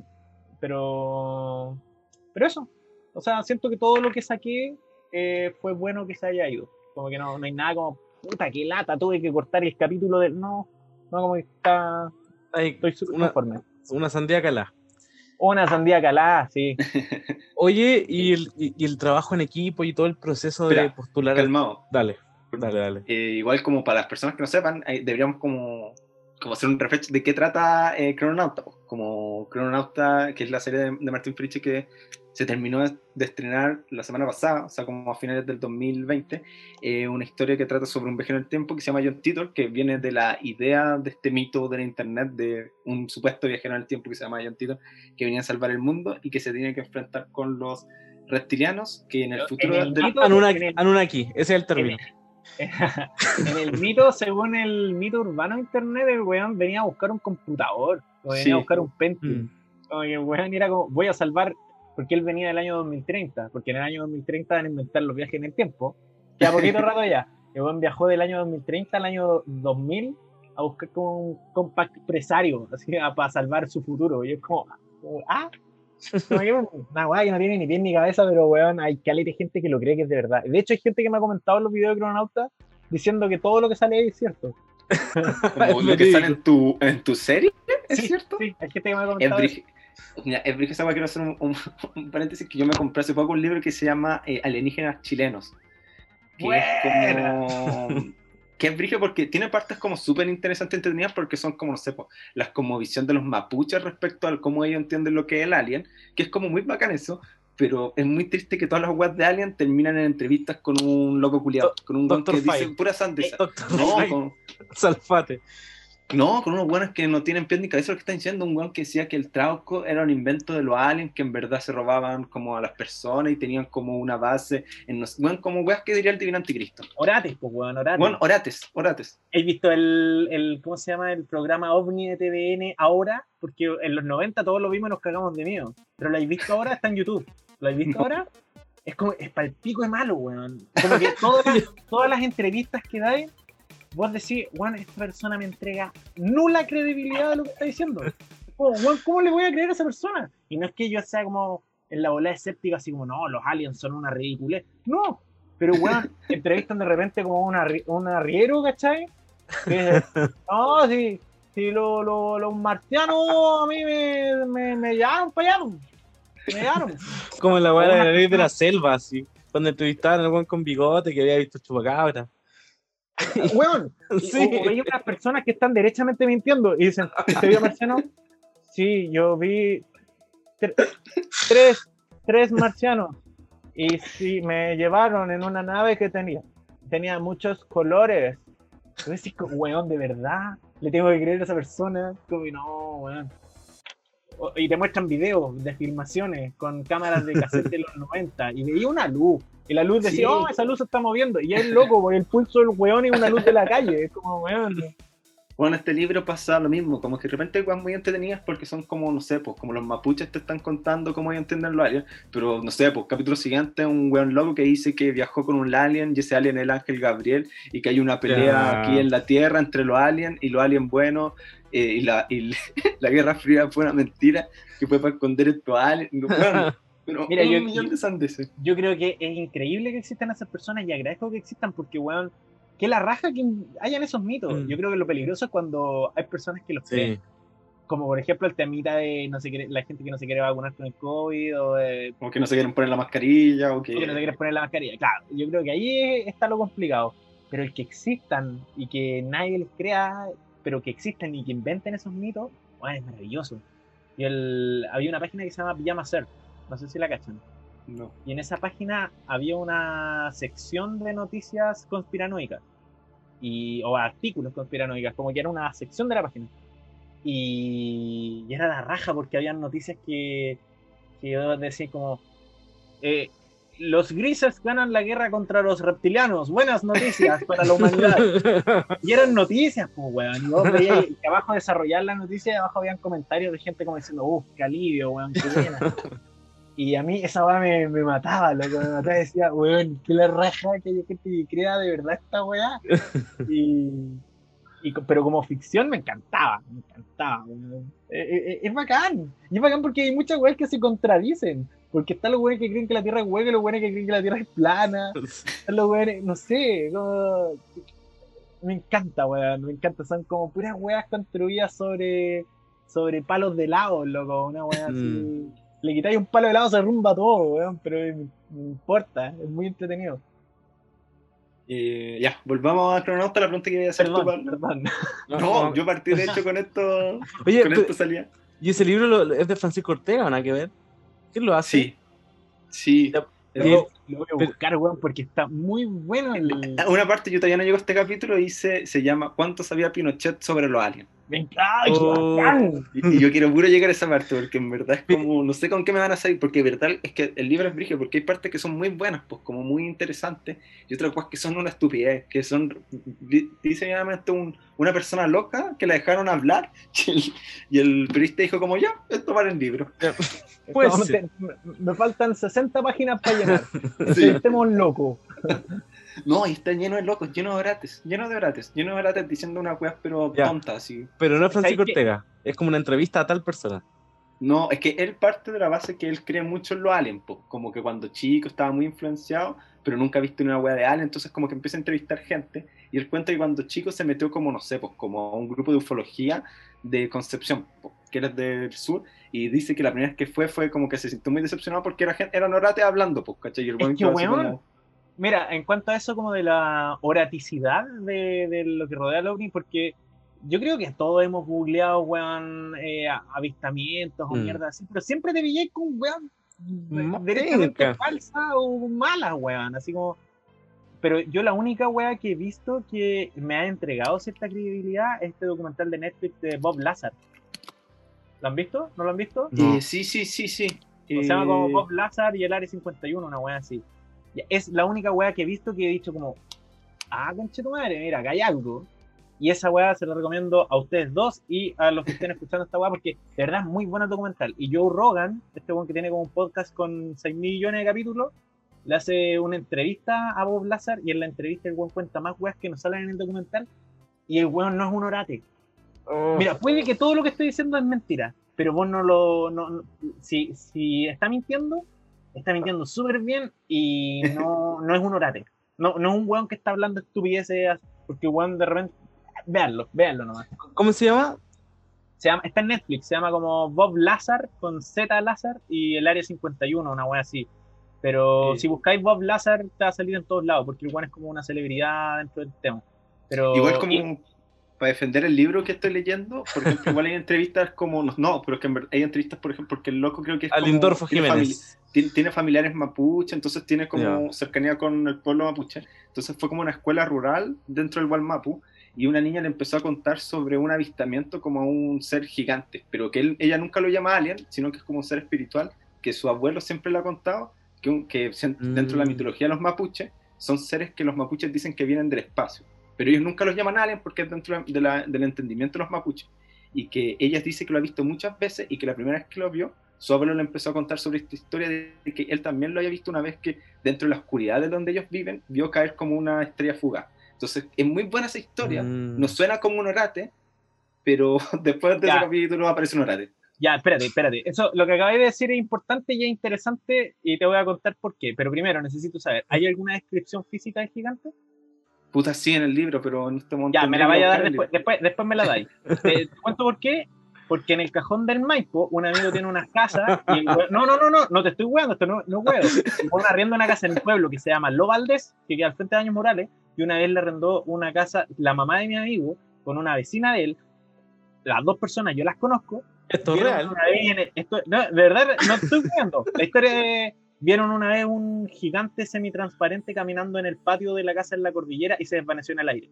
Oh, Bueno, también creo que la niña lo contaba porque la niña se lo dibuja al, al Ortega, pues, ¿cachai? Le dice, Bueno, yo te la, lo cosa, la cosa es que mi amigo, el, el que de esta casa, el weón es montañista. Y el weón trabaja como haciendo trabajos verticales y instalando weas gigantes por todo Chile. Y el weón ha contado esta historia calete veces, ya que conoció, dijo que la otra vez se encontró con unos arqueólogos que vieron la misma wea en otra parte, con un desierto. oh. También vieron la misma wea. Y ahora que vos me digáis esto es como, ya, pero madre. Y, la otra- y yo me puse a googlearlo, y yo lo googleé porque puta la historia es buena, weón. Sí, pues muy buena. Y, y lo googleé y caché que en el, F, el FBI, de Real FBI, eh, tiene documentos, ¿cachai? Que dicen que recolectan eh, testimonios de personas de no me acuerdo qué parte de Estados Unidos que saben de estos seres, que son seres como interdimensionales, gigantes interdimensionales, una cosa así, que son de naturaleza pacífica y que no interactúan como con el mundo, que, pero aparecen y se van. Y es como, Oh. loco, ya lo que me estáis contando, como que es como la cuarta vez que escucho de estos gigantes y es como, ya, es raro, pues, weón. Porque uno cuando habla de ovnis, uno habla del platillo volador y el marcianito cabezón. Pero esta weá de estos gigantes raros, weón, eh, no sé, yo no digo que creo en la weá y no digo que existan, pero... Pero da para pensar, po, weón. Weón, hay un podcast que hay- tengo un podcast que se llama La Cajita Felice. Hay un capítulo que hablamos de ovnis y ahí cuenta la historia más detallada de, de este gigante, Mm. por si le interesa al auditor. Pero es Sí. es loca la weá. Por eso me dijiste, weón, gigante y lo vio una niñita. No, pero es que ese libro de repente tiene esas weas, pues como historias muy entretenidas, como desde la concepción de gente, generalmente justo de gente que vive en el Gualmapu, que son sectores más rurales, más oscuros, entonces como las luces, como las cosas que se ven, eh, se, se notan mucho más, eh, como que lo vuelve mucho más entretenido. También cuenta una historia de que iban eh, en una camioneta, iban con un famoso científico de la Universidad de Chile, que no dan el nombre porque el loco pidió que no diera el nombre porque este científico dice que nunca va a admitir que pasó eso. Donde Massa. Un, un equipo de periodistas dicen que los fue persiguiendo una luz y que supuestamente los fue persiguiendo una luz que supuestamente es algo muy común que pasa en ese sector del Gualmapu y el profesor como de la Universidad de Chile nunca, nunca va a querer admitir que vio eso, dice que no, que no vio lo que, lo que vieron todos. Entonces esas Bueno. historias son entretenidas, ¿cachai? Pero él también lo vio, po, ¿no? Sí, pues, pero de hecho cuentan los locos que iban en el auto, que en el, como, iban como en una van, de vuelta como, iban como desde el Gualmapu hacia el pueblo, y lo empezó a perseguir una luz, y el conductor iba cagado miedo, y el conductor le dijo, no, esto pasa constante, pero estas luces, según nuestra cosmología mapuche, Como significan algo malo, entonces hay que irse, hay que irse. Y el, Bueno, el- yo- el yo ahora estoy- cagado miedo, pues, ¿cachai? Y, pero él dice que cuando se bajaron dijo, le dijeron, ¿usted vio las luces? Y el profesor dijo, no, yo no vi nada. Y yo, y todo lo que usted, todo lo que ustedes digan ahora, yo lo voy a rechazar. Es que, yo es que lo va a desacreditar, pues, weón. Sí, po. Imagínate. era como un profesor de física, una wea así. Yo igual, por ejemplo, hace poco pregunté porque eh, yo no soy weón seguidor de las weas de alienígenas y la wea así, pero me interesa mucho la narrativa, el aspecto narrativo de la wea me, me gusta mucho. Y pregunté por Facebook, así como a gente como, weón, ando recolectando historias de avistamientos de alienígenas, pero porfa que no sean historias de, no, sí, yo estaba volado y vi un punto en el cielo. Porfa que cuenten historias cuáticas. me llegaron, puta, buenas me llegaron como dos o tres, y claro, hay caleta de historias como de weones que. Puta, un- el loco que hizo la voz de John Titor me contó una historia, weón, súper cuática de que vio una en el cajón del Maipo, weón, una luz culiada que los seguía y después la luz se fue para arriba. Y. Ya le Ahora, ahora sí, ahora sí. Ahora, ahora sí volvamos a Cronauta. Eh, preguntarte, preguntarte cómo fue el proceso de producir esta serie, que sí fue una manera más profesional, profesional a diferencia del trabajo punky que fue hacer Lorenzo Delgado. Ajá. Ya, el primero fue, nos ganamos el fondo, nos avisaron que nos ganamos el fondo y yo, porque onda me ganó el fondo como en diciembre, pero la plata la soltaron como en abril, marzo, abril, ¿cachai? O sea, hubieron caleta de meses que yo sabía que el proyecto iba a ir, pero todavía no tenía plata. Y en, ese, en esos meses me puse a hacer el storyboard de la serie, ¿cachai? Eh, me puse a dibujar como loco, sin sueldo, pero da lo mismo, como, weón. Y estuve ese verano entero haciendo el storyboard de los ocho capítulos. Eh, y en marzo eh, grabamos las voces. Ahí todavía no empezamos la producción, todavía no, ya no Todavía no- una oficina, nos conseguimos una oficina con el Duoc porque el productor es profesor del Duoc y él se consiguió esta weá y ahí nos agarramos plata de arriendo de oficina, chichín, y, y empezamos a, a grabar las voces, ¿cachai? Y algunas voces eran de gente con la que yo había trabajado antes, Lorenzo Delgado. Otras personas fue que queríamos para algunos personajes, porque tampoco teníamos un presupuesto muy holgado, pero para algunos personajes queríamos como voces profesionales. Y una de esas era la de John Tito. Y ahí publiqué un casting así como, loco, estamos buscando voces para, este, para el protagonista de la serie. Estas son las referencias. Y me llegaron como 60 candidatos. Y, y después como de desmenuzar bien, como que yo y otras dos personas que eran como mi círculo de confianza llegamos a la conclusión de que ese weón tenía que ser John Titor. Y le dijimos, loco, vos eres muy seco, eres muy pro. El weón había hecho las voces de Survivor Man. Y le dijimos como loco, pero tenemos poca plata. Apañáis por X cantidad. Y el weón dijo, vamos. Bacán. Y, y ahí grabamos las voces. También en ese periodo grabó Lucas y el Socias, que también Mm. hicieron voces. Y otras personas. Entonces, la- las voces tuvieron primero que la animación. Siempre. Siempre las voces van antes que la animación. Así como Ah, para la gente, siempre las voces se graban antes. No podí, porque para animar tú tenés que hacer que el personaje actúe lo que está diciendo, ¿cachai? Si las voces están más calladas Mm. eh, o más intensas, eso cambia cómo se mueve el personaje, ¿cachai? Y eso es mucho más fácil. Y, y hacer calzar un mono con las voces ya teniendo las listas es mucho más fácil que tratar de ya tener un mono animado sin el timing preciso, tratar de hacer calzar las voces, ¿cachai? Siempre las voces son primero, siempre. No es como, no es como mi metodología de trabajo, siempre. Ya, siempre. Después, eh, y le mostraba el storyboard con, a los actores de voces para que cacharan como las caras de los personajes, las intenciones, etc. Y después, con las voces ya grabadas, eh, empezamos la producción en, esta, en este estudio y empezamos como con una como en una parte como dentro de la producción, pero también era como media pre, que fue el empezar a hacer como los layout para que empiecen a animar los animadores después, porque nosotros, hay, hay un proceso en la animación que se llama layout, que muchas animaciones de bajo costo se la saltan porque creen que de repente es un eh, de repente puede ser una etapa media saltable, que es, a ver, un layout consiste en eh, dejar como los planos más o menos hechos con las poses clave. Por ejemplo, si yo voy a tirar este lápiz, lo tiro lejos, ¿cachai? Hago este movimiento. Una pose clave es esta, ¿cachai? Que es un extremo del movimiento y la otra es esta, ¿cachai? Todo lo que está entre medio tiene otro nombre que se llama los in-betweens y la weá, pero, pero las poses claves que son las importantes son esta y esta, ¿cachai? Y también yo hice una librería de personajes que es, por ejemplo, eh, para reciclar y para ahorrar pega. Que, por ejemplo, si John Titor está de frente, hice un dibujo de John Titor de frente, hice las caras, las bocas, todas las bocas y las caras de las poses como más principales de John Titor, por ejemplo, eh, frente, tres cuartos, perfil. Y, cada vez que se necesitara un John Titor y de, todos los personajes se necesitara de frente, pescáis la cara de ese archivo y la pegáis nomás. Y si se necesita modificarle un poco, se le modifica un poco, pero ya te soltaste todo el dibujo, weón, de la forma de la cabeza y toda la weón. Y así lo hice con. Y los props, que son los elementos, ¿cachai? Por ejemplo, todas lo- las cosas con las que interactúan los personajes: el control remoto, el imán del weón, el fierro con el que le pega, todas esas weas. Y armé toda esta librería mientras había otro cabro que estaba trabajando haciendo los layouts del primer capítulo. Y de ahí, cuando ya. Eso fue como un mes más o menos, quizá un poco más.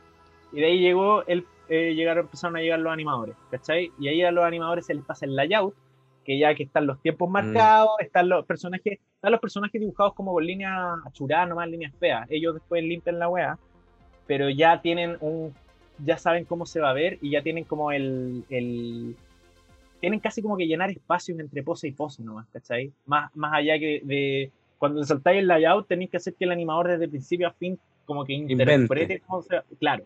Y esa weá se presta mucho para que de repente la mano de un animador y la mano de otro no se parezcan mucho, o los dibujos no se parezcan tanto, y haya que corregir, y la plata que te, ahorraste, weón, en, no hacer layout, tenés que invertirla en hacer corrección. Ah, esta es la parte técnica fome, ¿cachai? Y, pero así lo hicimos y, y, como que todo eso lo aprendí yo trabajando en otras producciones, ¿cachai? Que, que, yo notaba como que les faltaban algunas cosas, como, por ejemplo el uso de layout o el uso de librería de personajes o el uso de librería de prop. Y, y, también con mi experiencia trabajando en Lorenzo Delgado de cómo ahorrar ciertas weas, ¿cachai? Qué tan importante es que el layout esté bueno versus qué tan importante es que bla, bla, bla, bla, bla. Y ese fue el proceso, y después, claro, entraron los animadores, y mientras se estaban animando, no sé, pues bueno, se estaba animando el capítulo 1, se estaba haciendo los layouts del capítulo 3, ¿cachai? Mm. Y después iba pasando como escalerita. Y... y eso, y los fondos también se iban haciendo de manera paralela. Los fondos no eran tan no, igual hubo como una carrera contra el tiempo porque de repente como que los animadores como eran más que los artistas de layout, de repente los animadores lo iban pillando, ¿cachai? y yo tenía que meterme para allá y sacar agua de ese bote, y ahí ahí tuve que hacer de todo un poco por lo mismo. y también, y los fondos se van haciendo de manera paralela. Y esa fue la producción, como la producción en sí mismo, y eso duró como entre abril y enero, de abril del 2018 hasta enero del 2019. Y después ya con todo eso listo, todos los fondos listos, la animación lista, ah, los props, toda esa weá, pasa a postproducción. Y ahí es cuando se ponen los... Y eso fue como 2019 y parte del 2020 que es cuando se ponen ya los elementos animados sobre los fondos, se ponen los colores, las luces, el look final. Y la música también se puso en esa parte. Eso fue como el proceso de desarrollo de la serie. Y tú estabas ahí, claro, picando por aquí, picando por allá, revisando todo todos los aspectos, me Luego yo fui director, de, director del proyecto, director de animación, director de arte, porque yo era el que también le dibujaba los fondos a, a las animadoras, o sea, a las fondistas para que cacharan cómo se... dónde iba a ir la cosa claro, eh, los colores, la paleta de colores, todo eso se los tenía que dar yo, ¿cachai? Así que fui director de arte, director, director de animación, animador, porque habían planos que de repente yo decía como, puta, hay pocas lucas, prefiero que los animadores animen los planos más complicados y las weas que son el plano del compadre parado, weón, con viento y que se le mueve el puro pelo, lo animo yo, ¿cachai? Y me ahorro esa plata. Animador. Eh, ¿Qué más hice? Eh, ¿Hiciste voces? Hice, sí, hice un par de voces, pero eran unos extras, no sé si cuenta hice mmm, layout, porque también estuve metido haciendo layout con el otro logo que hacía layout. E hice los props, todos los, elementos, ¿cachai? Eh, hice los storyboards, hice los, hice los animatics con dos personas más. Eh, así que, loco, hice hombre orquesta, ¿cachai? Hice como.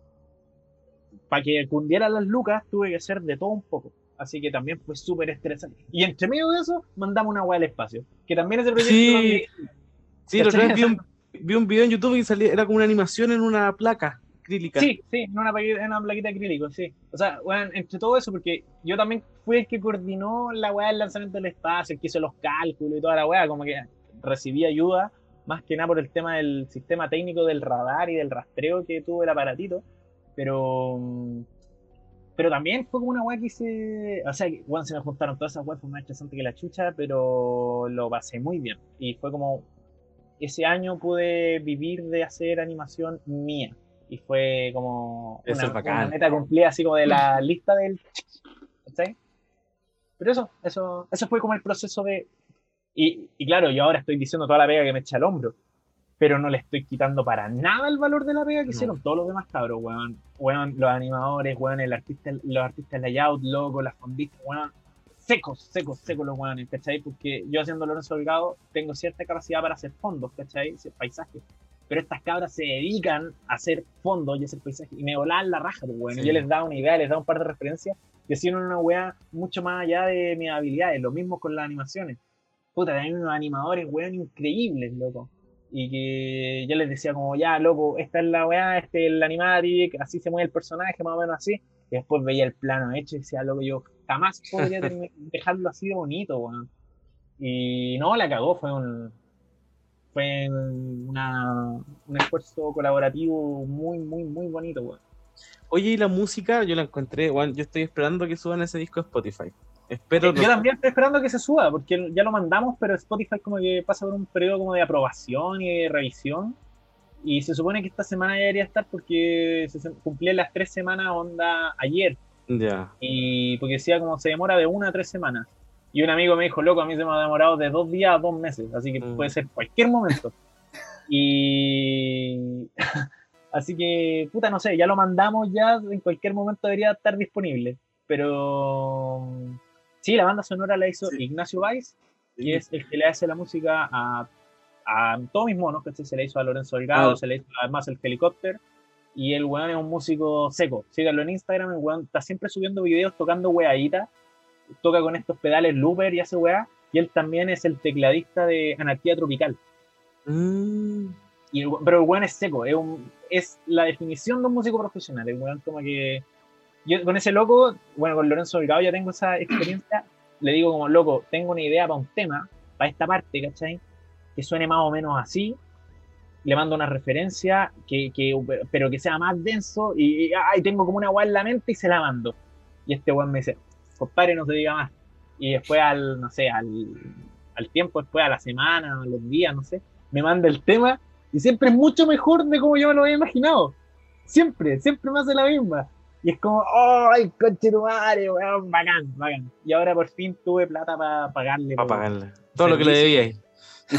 No, no sé si todo lo que le. no sé si todo. No, no era tan holgado el fondo, pero le pude pagar por su trabajo y, y fue bacán. Y él también dice que siente que la banda sonora de Cronauta es una de las mejores weas que él ha hecho y yo también siento que, que ha sido una de las mejores weas que él ha hecho y también una Cronauta yo también siento que es la mejor wea que yo he hecho hasta el momento. Qué lindo. dejaste la, la banda sonora liberada en, en YouTube. En. Sí, sí, sí, sí, la dejé ahí liberadita en YouTube. Está muy buena. Yo Igual- la estoy esperando. Yo cuando me acuerdo que hablamos, cuando te entrevisté, me contabas que además fue un fondo igual interesante el que ustedes postularon, porque fue un fondo que nace después de que Historia Uno se gana un Oscar. Sí, po, sí, po. Sí, es que estos weones, eh, puta, no sé si cachai cómo funcionan los weones como del ministerio, los weones como que entregan las lucas, los weones de Corfo, CNTV. En general es como que todos esos weones, eh, puta, nunca entregan la plata que realmente vale la pega, ¿cachai? Como que cuando nos sentamos a hacer el presupuesto de Crononauta, la weá valía el doble, ¿cachai? Onda en presupuesto como, ya, pongámonos en un escenario perfecto, ¿cómo, ¿cuánto vale? Y la weá valía el doble, ¿cachai? Y, y ahí fue ya, ¿cómo empezamos a recortar de toda la orilla sin tener que pagarle poco a los animadores? Porque la idea tampoco era como castigarle los sueldos, pero ¿cómo empezamos a recortar? ¿Qué podemos hacer nosotros? ¿Hasta dónde? ¿cachai? Y hasta que lo hicimos calzar a martillazo en la web. Y. Pero claro, siempre como que se, eh, existe el fondo de web serie dentro de los fondos que entrega el ministerio, pero antes existía solo el de web serie. Y a partir de que Historia del Oso, bueno, se- se- la- hay una asociación de animadores que siempre pelea con los guanes de Corfo, con los guanes CNTV, para que ordenen la weá, porque puta, no hay una categoría de animación en el CNTV, no hay una categoría de animación en esto, lo hacen competir con las weas live action, Sí. que no tiene sentido. Además, to- todo el mundo de la cultura está peleando por los fondos, como que todos los de la cultura tienen que ir al, al todo lo que sea cultura, como Sí, televisión, cine, en tu caso animación, todos están peleando por, por las monedas de, de esos fondos.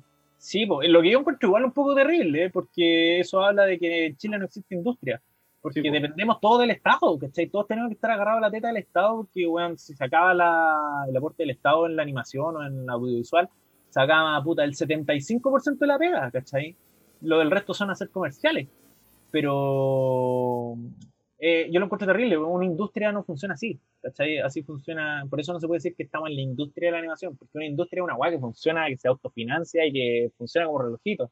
Hay inversiones de privados, ¿cachai? Con marcas y la weá, como Cartoon Network, invirtiendo. Acá esa weá en Chile no existe. ¿Han habido avances? ¿Se está peleando constantemente para que avance? Sí, pero no. Todavía no llegamos al punto que le podamos decir industria. Pero bueno, la cosa es que la gente de Punk Robot, que está metida en esta asociación de Animachi, había harto tiempo peleado con la gente de los fondos como para que hicieran un fondo especialmente para eh, web serie animada, que fuera parte del de web serie. Y nunca pescan, pues, weón. Como weones como que dicen, ya, sí, sí, van a las reuniones, ya, sí, sí, y después no hacen ni una weá. Y la cosa es que cuando se ganaron el Oscar y obtuvieron esta, eh, ¿cómo se dice? Esta val- eh, vali- validación externa, como esta validación de loco, ah, tienen un Oscar.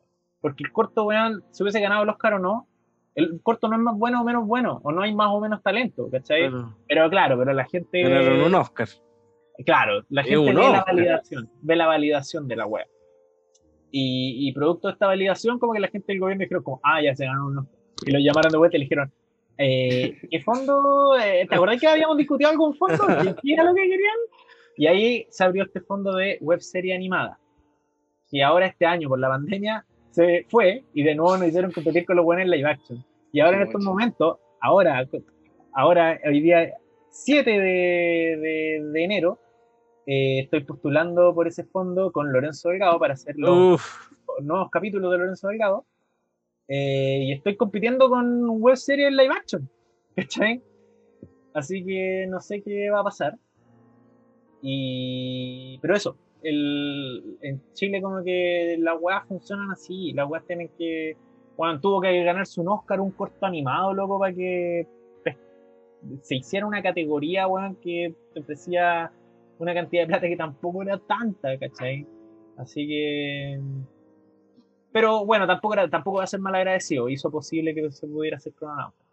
Además, igual, eh, bueno, yo creo así como externamente, como viendo como en los fondos y en la cultura, yo creo que también se debe ver como que la animación sea funcional en torno a lo infantil y ojalá lo, como al grupo más infantil, pues como el caso de los grupos primerizos, pues, como los proyectos de animación en sus mentes no creo que estén pensados como lo que tú hiciste, pues, ¿cachai? No, no, no. En, en Chile como que se hace re poca animación para adultos. Pues, weón.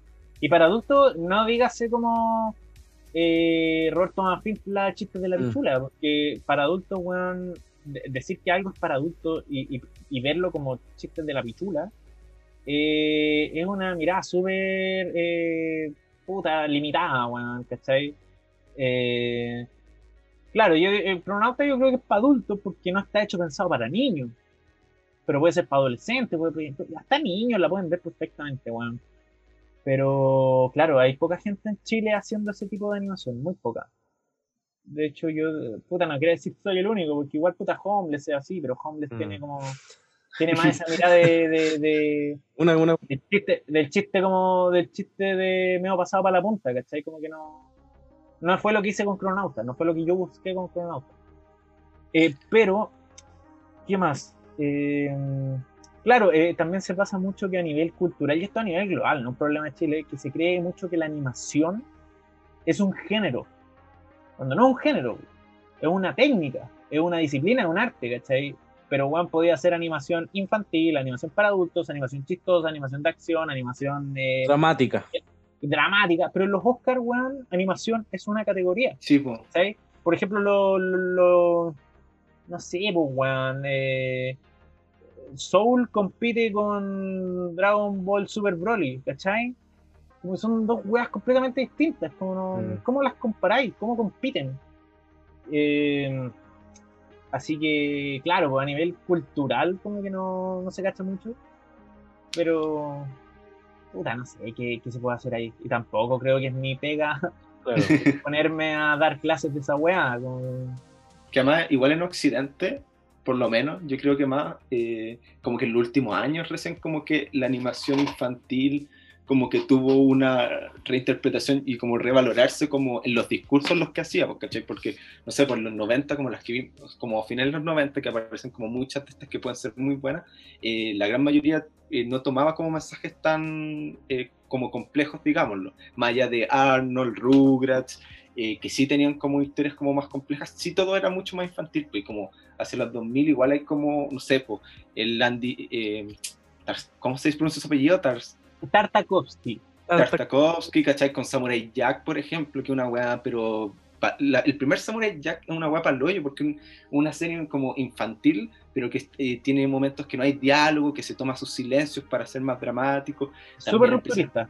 Sí, pues también empieza a aparecer, no sé, por los jóvenes titanes, que también hablan de cosas distintas. Bueno, todo lo que es el Batman de los 90 con lo que después tuvo la Liga de la Justicia, el Avatar, la leyenda de Aang, como que ahí empieza como a decir como, weón, como podemos también, eh, a través de lo que se entiende como infanto juvenil, también se pueden hablar de temas como, y que fue mejorando y que te va permitiendo que lo adulto o que los adultos que ven animación no solo se queden con el chiste del pico de Roberto Manfifla, ¿cachai? Sí, pero también hay, bueno, igual había animación así como de ese estilo como la estáis describiendo en los 90. No sé si, por ejemplo, con la serie animada de Batman, por darte un ejemplo así de pasar. Pero, o la serie Los X-Men, ¿cachai? Igual era como weas más, más brígidas, si se pueden decir así, o, más densas, pero que estaban pensadas para niños. Pero, sí, sí, igual, sí, tenéis razón. Pero claro, Igual hay temas más como, más, no sé, por el tema de, de, las, distintas sexualidades, ¿cachai? Con los monitos de ahora. Eso, eso es eh, como más actual, como un tema que se está adoptando más ahora.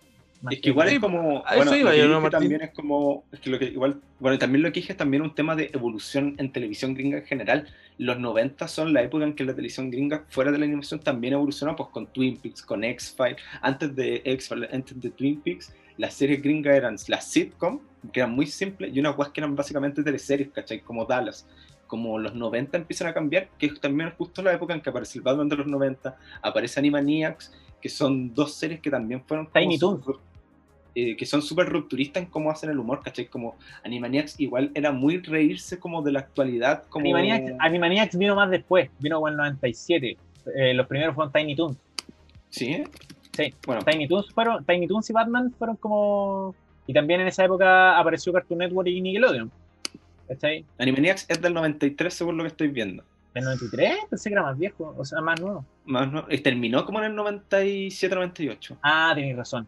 Sí, tenéis razón. Pero Tiny Toons primero, Tiny Toons creo que es del 89-90, como por ahí.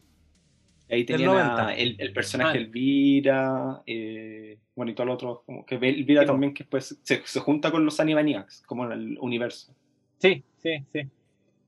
Eh, sí, pues también en esos años partió Cartoon Network y Nickelodeon.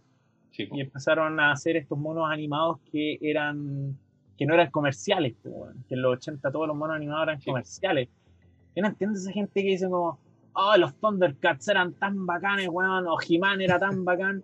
Yo creo que los juguetes eran bacanes, pero, pero los monos. no tenían historia. Eran como el pico, weón. Esos monos animados que terminaban con moraleja, o todos riéndose. Como He-Man. Sí, como He-Man. Y terminan todos riéndose, como, oh, Yurko, ¿quieres torpe? Esa. Sí, o todos tenían una mascota, weón, el Snark. los Thundercats, eh, He-Man tenía Orco. Y eso, ah, weón, era apestoso. Y uy, que hablaba así. Además, eran series, por ejemplo, los Transformers de, de, los 80 eran series muy que no tenían como una trama, sino que era como, o sea, la trama era como eh, Autobot versus Decepticon, pero que era una excusa como para ir metiendo, no sé, pues cada cinco capítulos un nuevo auto y que después era un nuevo juguete. Pues, y los juguetes eran las horas. Los sí, juguetes eran era como, como todo el argumento que. O los J. Joe también eran como juguetes, al fin y al cabo, que tenían una serie. Sí. Eres un juguete. Esos juguetes. la, la, otra vez vi un, un video que salía como. Eh, decía como, oh sí, la animación es antigua, no como la basura que hay ahora, progre. Y muestran como Optimus Prime peleando con Megatron. Y le dice como, te voy a convertir en chatarra. Y otro dice, chatarra tu abuela. Y se pega. y los monos no se lo veían tieso. Tieso diciendo. Sí, como, también eran muy tiesos los personajes. ¿Por qué eres tan malo, Megatron? Soy malo porque me gusta la maldad y la destrucción. Te voy a convertir en chatarra, chatarra tu abuela. Y es como, de, verdad, la gente dice que eso es mejor que, no sé, weón puta, los monitos de ahora, de verdad. Que Over the Garden Wall, que es como una obra maestra. Bueno, de verdad encontré eso mejor que Over the Garden Wall o que Gravity o incluso, de verdad. O incluso las que vimos nosotros, ¿cachai? No sé, por las chicas super porosas, los villanos igual tenían como un cierto trasfondo que fuera incluso más básico que ahora. Tenían trasfondos, ¿cachai? No eran como malos porque soy malo y mala tu abuela. Y las chicas porosas tocaron muchos temas muy adelantados a su época, weón. Hay un capítulo dedicado al feminismo en las chicas superpoderosas hay una villana que es como una loca que odia a los hombres. Y las chicas por eso se enfrentan a ella y como que ahí plantean como, bueno, hablan de feminismo, ¿cachai? O no sé, hay un capítulo que es una parodia a, la historia de los Beatles. Que todos los malos salían y se llaman los ah, Sí. Por diablitos, se llaman los blitos. Y como que empiezan a vivir weas de la vida de los Beatles. Y aparece como una Yoko Ono que se pone a colorear con mojojojo Y, weón, es muy buena la weá. Y. No sé, hay. Bueno, las chicas superpoderosas son increíbles, loco. Increíbles. Pero La- ca- como, así. sí, po, como que ya eso como que te demuestra que la de los 80 era muy mala realmente. Y la televisión gringa en general de los 80 era bien mala en comparación a lo que empieza a pasar en los 90 y en los 2000, ¿cachai? Como en los 2000 aparecen Los Sopranos, aparece The Wire, después aparece Dexter, Lost, como que son, como que demuestra que empezó a ver como una subida, no sé si de calidad, pero de este hermano feo que siempre ha sido la televisión a costa del cine. Pucha, yo no, no soy muy letrado en la historia de la televisión gringa fuera de los monitos animados. Pero claro, también cacho, por ejemplo, estas series como Los Sopranos, Lost y la weá. Y eh, Dexter, Prison Break, Bones. Y que fueron evolucionando hasta llegar a eh, Breaking Bad. Breaking Bad. Hay gente que fue como el pic de la weá, lo que marcó una nueva era en contar historias para la televisión. Y de ahí empezaron a aparecer las otras weas como True Detective, weón, Game of Thrones, que empezaron ya como. Ya la vara estaba alta, ¿cachai? Como Sí, que ya no, no podíais. No podíais Subir más. hacer una wea antigua, pues weón. No podíais hacer una serie como, no sé, puta, no cacho la wea antigua, pero ya. la vara estaba alta.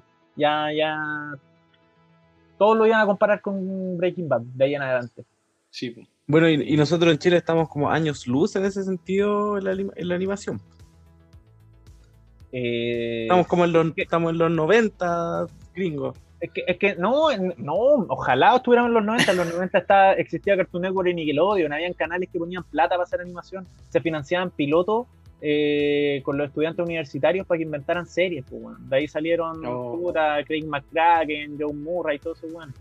Eh, no, pues ahora no estamos mucho antes. De hecho, yo diría que estamos antes de los 70. Porque en los 80, por último, estaban estas marcas de juguete que financiaban series. eh, Por último. En los 70 todavía no estaba tan de moda eso. Eh, Creo que habían unas cuantas, pero no estaba tan de moda. Que los que producían animaciones en los 70 eran unos estudios cagones chicos, como que eran. eh, antros. no, estas weones. mm, ¿No estaba Hanna Barbera todavía? Tipo, Hanna Barbera. En los 70 estaba Hanna Barbera, que creo que ahí ya lo habían vendido y ya tenían otros dueños y estaban haciendo estos monos weones como el oso yogi en el espacio. Eh, y estaban saliendo. Oh, ¿y cómo se llama la Funimation? Que es un estudio que también hacía pura animación como el fantasma del espacio, pu- pura wea. He-Man, como pura animación como media barata. Esa es como la. eh, El panorama setentero, yo creo que el panorama setentero es lo que se parece a Chile, ¿cachai? Que es como una. Unos weones como tratando de resurgir, tratando Mm. de hacer algo con la plata que hay, tratando que también sea como eh, económicamente viable, ¿cachai? Que se pueda vender algo merchandising, pero tampoco es una weá que se venda merchandising. Que es como los monos de los 70, como los monos idos a la Liga de la Justicia antiguos, los super amigos. Sí, po. Yo creo que en esa época estamos acá en Chile. Como... Pero, ten- a diferencia de, los de las weas de esa época en Estados Unidos, nosotros tenemos la vara internacional. pues, nosotros tenemos Claro. la vara de Hora de Aventura, tenemos a. Steven Universe al lado. Todas las weas que hagamos van a ser comparadas con eso. No con los super amigos. Así que, claro, en cuanto a modelo de negocio, yo creo que Chile estamos en los 70 a nivel de animación. Eh, Pero con la comparación del, de los 2020. con la comparación de los 2020, claro. Claro. Sí, sí, está. Estamos Está peludo. 50 años en el pasado, weón. Estamos a medio siglo en el pasado en comparación a cómo está la weá global, weón. No se Mm. hoyo. Y claro, y también tenemos un Oscar, ¿cachai? Pero seguimos atrasados, weón. Tipo, es que eso es porque Chile es un país que está secuestrado por viejos culiados, weón. Mm, Y eso no solamente en el tema cultural o en el tema de animación, pero bueno, en Chile la- las únicas weas que mueven plata, plata real, así, plata, plata, es puta, no sé, por la minería, la agricultura, ¿cachai? Y esas weas son unos viejos culiados que están apernados ahí y que no quieren invertir en nada que no tenga que ver con eso. Y el gobierno o el Estado no genera incentivos para hacerlo. No es como, hay una ley que dice como si inviertes en material cultural vas a tener un una baja de Descuento. Claro, pero la baja de impuestos, puta, te sale más fácil, weón, meter esa plata en Islas Vírgenes, weón, y de frentón no pagáis impuestos, ¿cachai? Como que, y, y no hay ninguna ley que te castigue por meter la plata en, en- en paraísos fiscales, ¿cachai? O sea, como que tampoco, como que está el- somos un país culiado secuestrado por viejos de mierda, cagados, weón. Creo que han venido calera como de inversionistas extranjeros, como estos empresarios, como para ver acá. Y todos dicen, loco, Chile es el peor país para invertir porque todos los weones con plata están cagados de miedo y, y- y no se atreven a correr riesgo y, y, y están todos como concentrados en un lugar, ¿cachai? Estamos secuestrados por, eso, por esos mercados. Sí, además, además la desventaja que una vez me contaban los cabros del estudio Penible, eh, como la desventaja en Chile que además tiene la animación es como que la gente no sabe cuánto vale hacer animación, entonces no sé, pues, voy a tirar como números muy azar, pero no sé, pues si hacer un minuto de animación a lo- a- como en Lorenzo Delgado sale, no sé, eh, 10 lucas, la gente cree que sale lucas, ¿cachai? Entonces dicen, ah, me podía hacer una animación como los 10 minutos de Lorenzo Delgado por lucas, y en verdad esa weá sale 10 lucas, y como que tú no sé, pues el Martín les dice, oye, no, sale 10 lucas, pero no sé, tú le con 5. 5, no, yo, te, yo tengo solo lucas, ¿cachai? Como que es imposible como que les paguen como... Bueno, eso, eso no me pasó con trabajando con Nostalgia Crítica. No me pasó con él. Él venía de los le, gringos. le, le- le tiré el precio y el weón me dijo sí al toque y onda casi como que me pagó la mitad antes y la otra mitad después, que es una weá que acá en Chile no existe. Y así que, claro, claro, allá. Bueno, y también lo que pasa, yo creo que lo, el- el- el- lo peor del tema es que en Chile la, la- el costo de vida es muy caro, weón.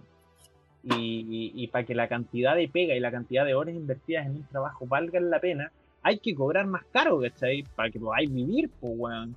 Pero yo creo que no habría, ni- no habría tanto problema en cobrar más barato si con esa plata pudierais vivir, pues, weón.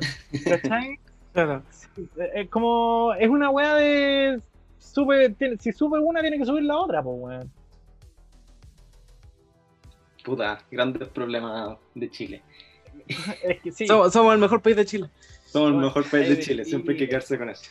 Eh, vamos cerrando el, yo creo que el capítulo igual, llevamos harto de grabado. eh, bueno, obviamente, nosotros generalmente dejamos como alguna recomendación, Martín, pero esta vez yo creo que la recomendación que nosotros vamos a dejar por lo menos que vean Crononauta, eh, ojalá veanlo de una, de una sentada como que fuera una película, eh, más que si bien está hecho como, están sacados los capítulos como una serie, es recomendable verlo como, como un todo, porque además súper corto, son como 40 minutos verlo completo Como- sí, como 50 minutos, como por ahí. como verlo como una película, creo que van a apreciar mejor como el, el ver toda la historia de John Titor. Eh, bueno, también si no conocen los trabajos de Martín como Lorenzo Delgado, véanlo, aunque no sabemos si va a haber en un futuro una Ojalá. continuación de ese gran proyecto. No, depende de mí. No dep- Depende del Estado, como estamos Eh, depende de los jueces, que eso no, no trabajan, son como particulares, todos los años cambian. Y no sé pues, si tú tenías alguna recomendación de alguna serie, de algo que queráis dejar. Yo, bueno, partiendo un crononauta, les recomiendo que la vean, se hizo con mucho esfuerzo y mucho cariño, y eh, es la culminación de hartos años de trabajar de manera independiente y autogestionada. Pero eh, les recomiendo que, como dice mi tocayo acá, que la vean de una patada, porque pasa, eh, es probable que quizás no enganchen con el primer capítulo, pero porque el primer capítulo es casi como la primera escena de una película, Sí. ¿cachai? Así que mm, denle una oportunidad, véanla, son loco, 40, 50 minutos, no les va a tomar mucho rato. Y, y después de que la vean entera, cuéntenme qué les pareció. Y creo que la estoy vendiendo mal, creo que la estoy haciendo sonar como si fuera fome la weá, pero, pero... No se van a arrepentir. No, no, no, eh, puta, er- es una recomendación de cómo deberían verlas, como cuando recomiendan el orden de ver las películas de Sí. Star Wars. Ya, yo les recomiendo que Cronauta la vean toda de una pata, no la vean a tirones. Y la van a encontrar, eh, les va a gustar más. Y lo otro, y ahora una recomendación X, así como para la vida. Si queréis, alguna serie, alguna animación que te Una gustara. recomendación para la vida, no manejen curado, no, eh, una recomendación, eh, Esos son Eh, los que me gustan a mí. Vean, eh, bueno, ver The Garden Wall, ya hablamos de la weá, pero una que no hablamos ahora es Primal. También de Gendy Tartakovsky, es una serie de un cavernícola con un tiranosaurio que viajan por un mundo prehistórico medio surrealista también. Y luego también es una obra de arte. No hay diálogos, no hay diálogos en toda la serie, weón. Es una obra de arte, 10 capítulos de media hora cada uno. Recomendada. Puta, esto va a ser audio, no saber mi gesto. Me dio un beso en la punta de los dedos como, Un chef como un kiss. chef. Claro, un chef kiss. Pero es una maravilla la serie. Primal. Y- Primal se escribe. ¿Está en alguna plataforma o está en el torrent? Eh, yo la veo de una página de monitos animados donde suben todos los monitos animados que ¿Te están acordáis la que te mandé, la que te mandé de Animaniacs? Heart Soup Café, ahí está, ahí lo podéis ver. Pablo. Ah, ya. Yo la veo en una que se llama Kim Cartoon. Kim, Kim Cartoon, K-I-M Cartoon. Pero igual Y esa tiene la gracia que si la bajan de torrent no tienen que bajar subtítulos, porque no tienen diálogo. No, no, no tiene diálogo. Eh, pero eso, les recomiendo esa serie, pero Crononauta primero. sí, vean Y primero. Lorenzo Crononauta. Delgado después también, y Lorenzo Delgado después. No, pero vean Crononauta porque es un trabajo, bueno, que Martín lo dice que es como muy importante para él, pero porque también es un trabajo súper, yo, yo lo encontré súper bonito y súper bacán, eh, que yo igual conocía de, de hace tiempo que se estaba haciendo y tenía como más ganas de verlo, eh, que además que, se- que un trabajo como que se hizo nacionalmente y que igual se ve como de muy buena calidad, creo que lo hace como muy bonito y también recomiendo que si ven Primal, yo creo que igual lo pueden ver también de una sentada, porque verlo como una película igual entretenido Primal. Sí, pero igual los capítulos de Primal creo que Son más funcionan largos, ¿no? de manera. No, sí, o sea, funcionan como cerrados porque, como decía Como- Martín, el primer capítulo de Cronauta son como, no sé, 5 minutos, que es como la primera escena, y los capítulos de Primal son, creo que 10, 15 minutos, que sí No, no, pueden 20, funcionar. 20 minutos, 20 minutos. ¿20? Bueno, que pueden funcionar como más, porque, puta, bueno, es una productora gringa de Adult Swim, tiene el presupuesto como para darse... Una productora, un estudio francés. Pero salió en Adult Swim, ¿o no? Sí, pues salió en Adult Swim, pero lo- se hizo en Francia la serie. Ah, ya. En el estudio La Cachete, se llama. la cachete. Así se llama. Pero eso, eh, con eso cerramos el... No, yo creo mencionar esa notable interpretación eh, de Salf- o sea, una especie como de Salfate, que es como el paranoico, Sí, Ah, eh, la voz de Socias, po. sí, Que pues, la voz el de- personaje que Socias. que hace esos días que me, me- me dio mucha risa. Que un- ese, ese personaje fue la mezcla de muchos ingredientes. Sí. No, es, no es como Salfate. Ese, no sé si cachan a un conspiranoico gringo muy conocido que se llama Alex Jones, que tiene como un programa en YouTube eh, que el loco habla de que Obama le echaba químico al agua de las llaves y hacía que las ranas se volvieran gay. Unas weas muy extrañas. Y es un weón que grita mucho, que se enoja mucho y grita. Sí, Hay Sí, compilados cacho, que es como muy ultraderecha. muy ultraderecha. Y hay compilados del weón gritando. Vos escribe Alex Jones screaming y hay compilados del weón rompiéndose la ropa y gritando. Es un orate. Un orate. Un weón que perdió como el cabo en la tierra hace tiempo. Una mezcla de Alex Jones con el. Al Socias como referencia de personaje le va a ser como el, el, el conde o el duque de Limón de Hora Aventura. Que un limón Ah, grita- inaceptable. ¡Inaceptable! Y grita caleta. Sí. Y eh, también tiene de Salfate, también tiene de, bueno, los nombres. Giorgio Maussan se llama Giorgio por Giorgio Zúcalos, que es el weón del pelo parado que dice Aliens, ¿cachai? Eh, y Maussan por el ufólogo mexicano que se llama Jaime Maussan, que también ocupa esa misma chaquetita con bolsillo.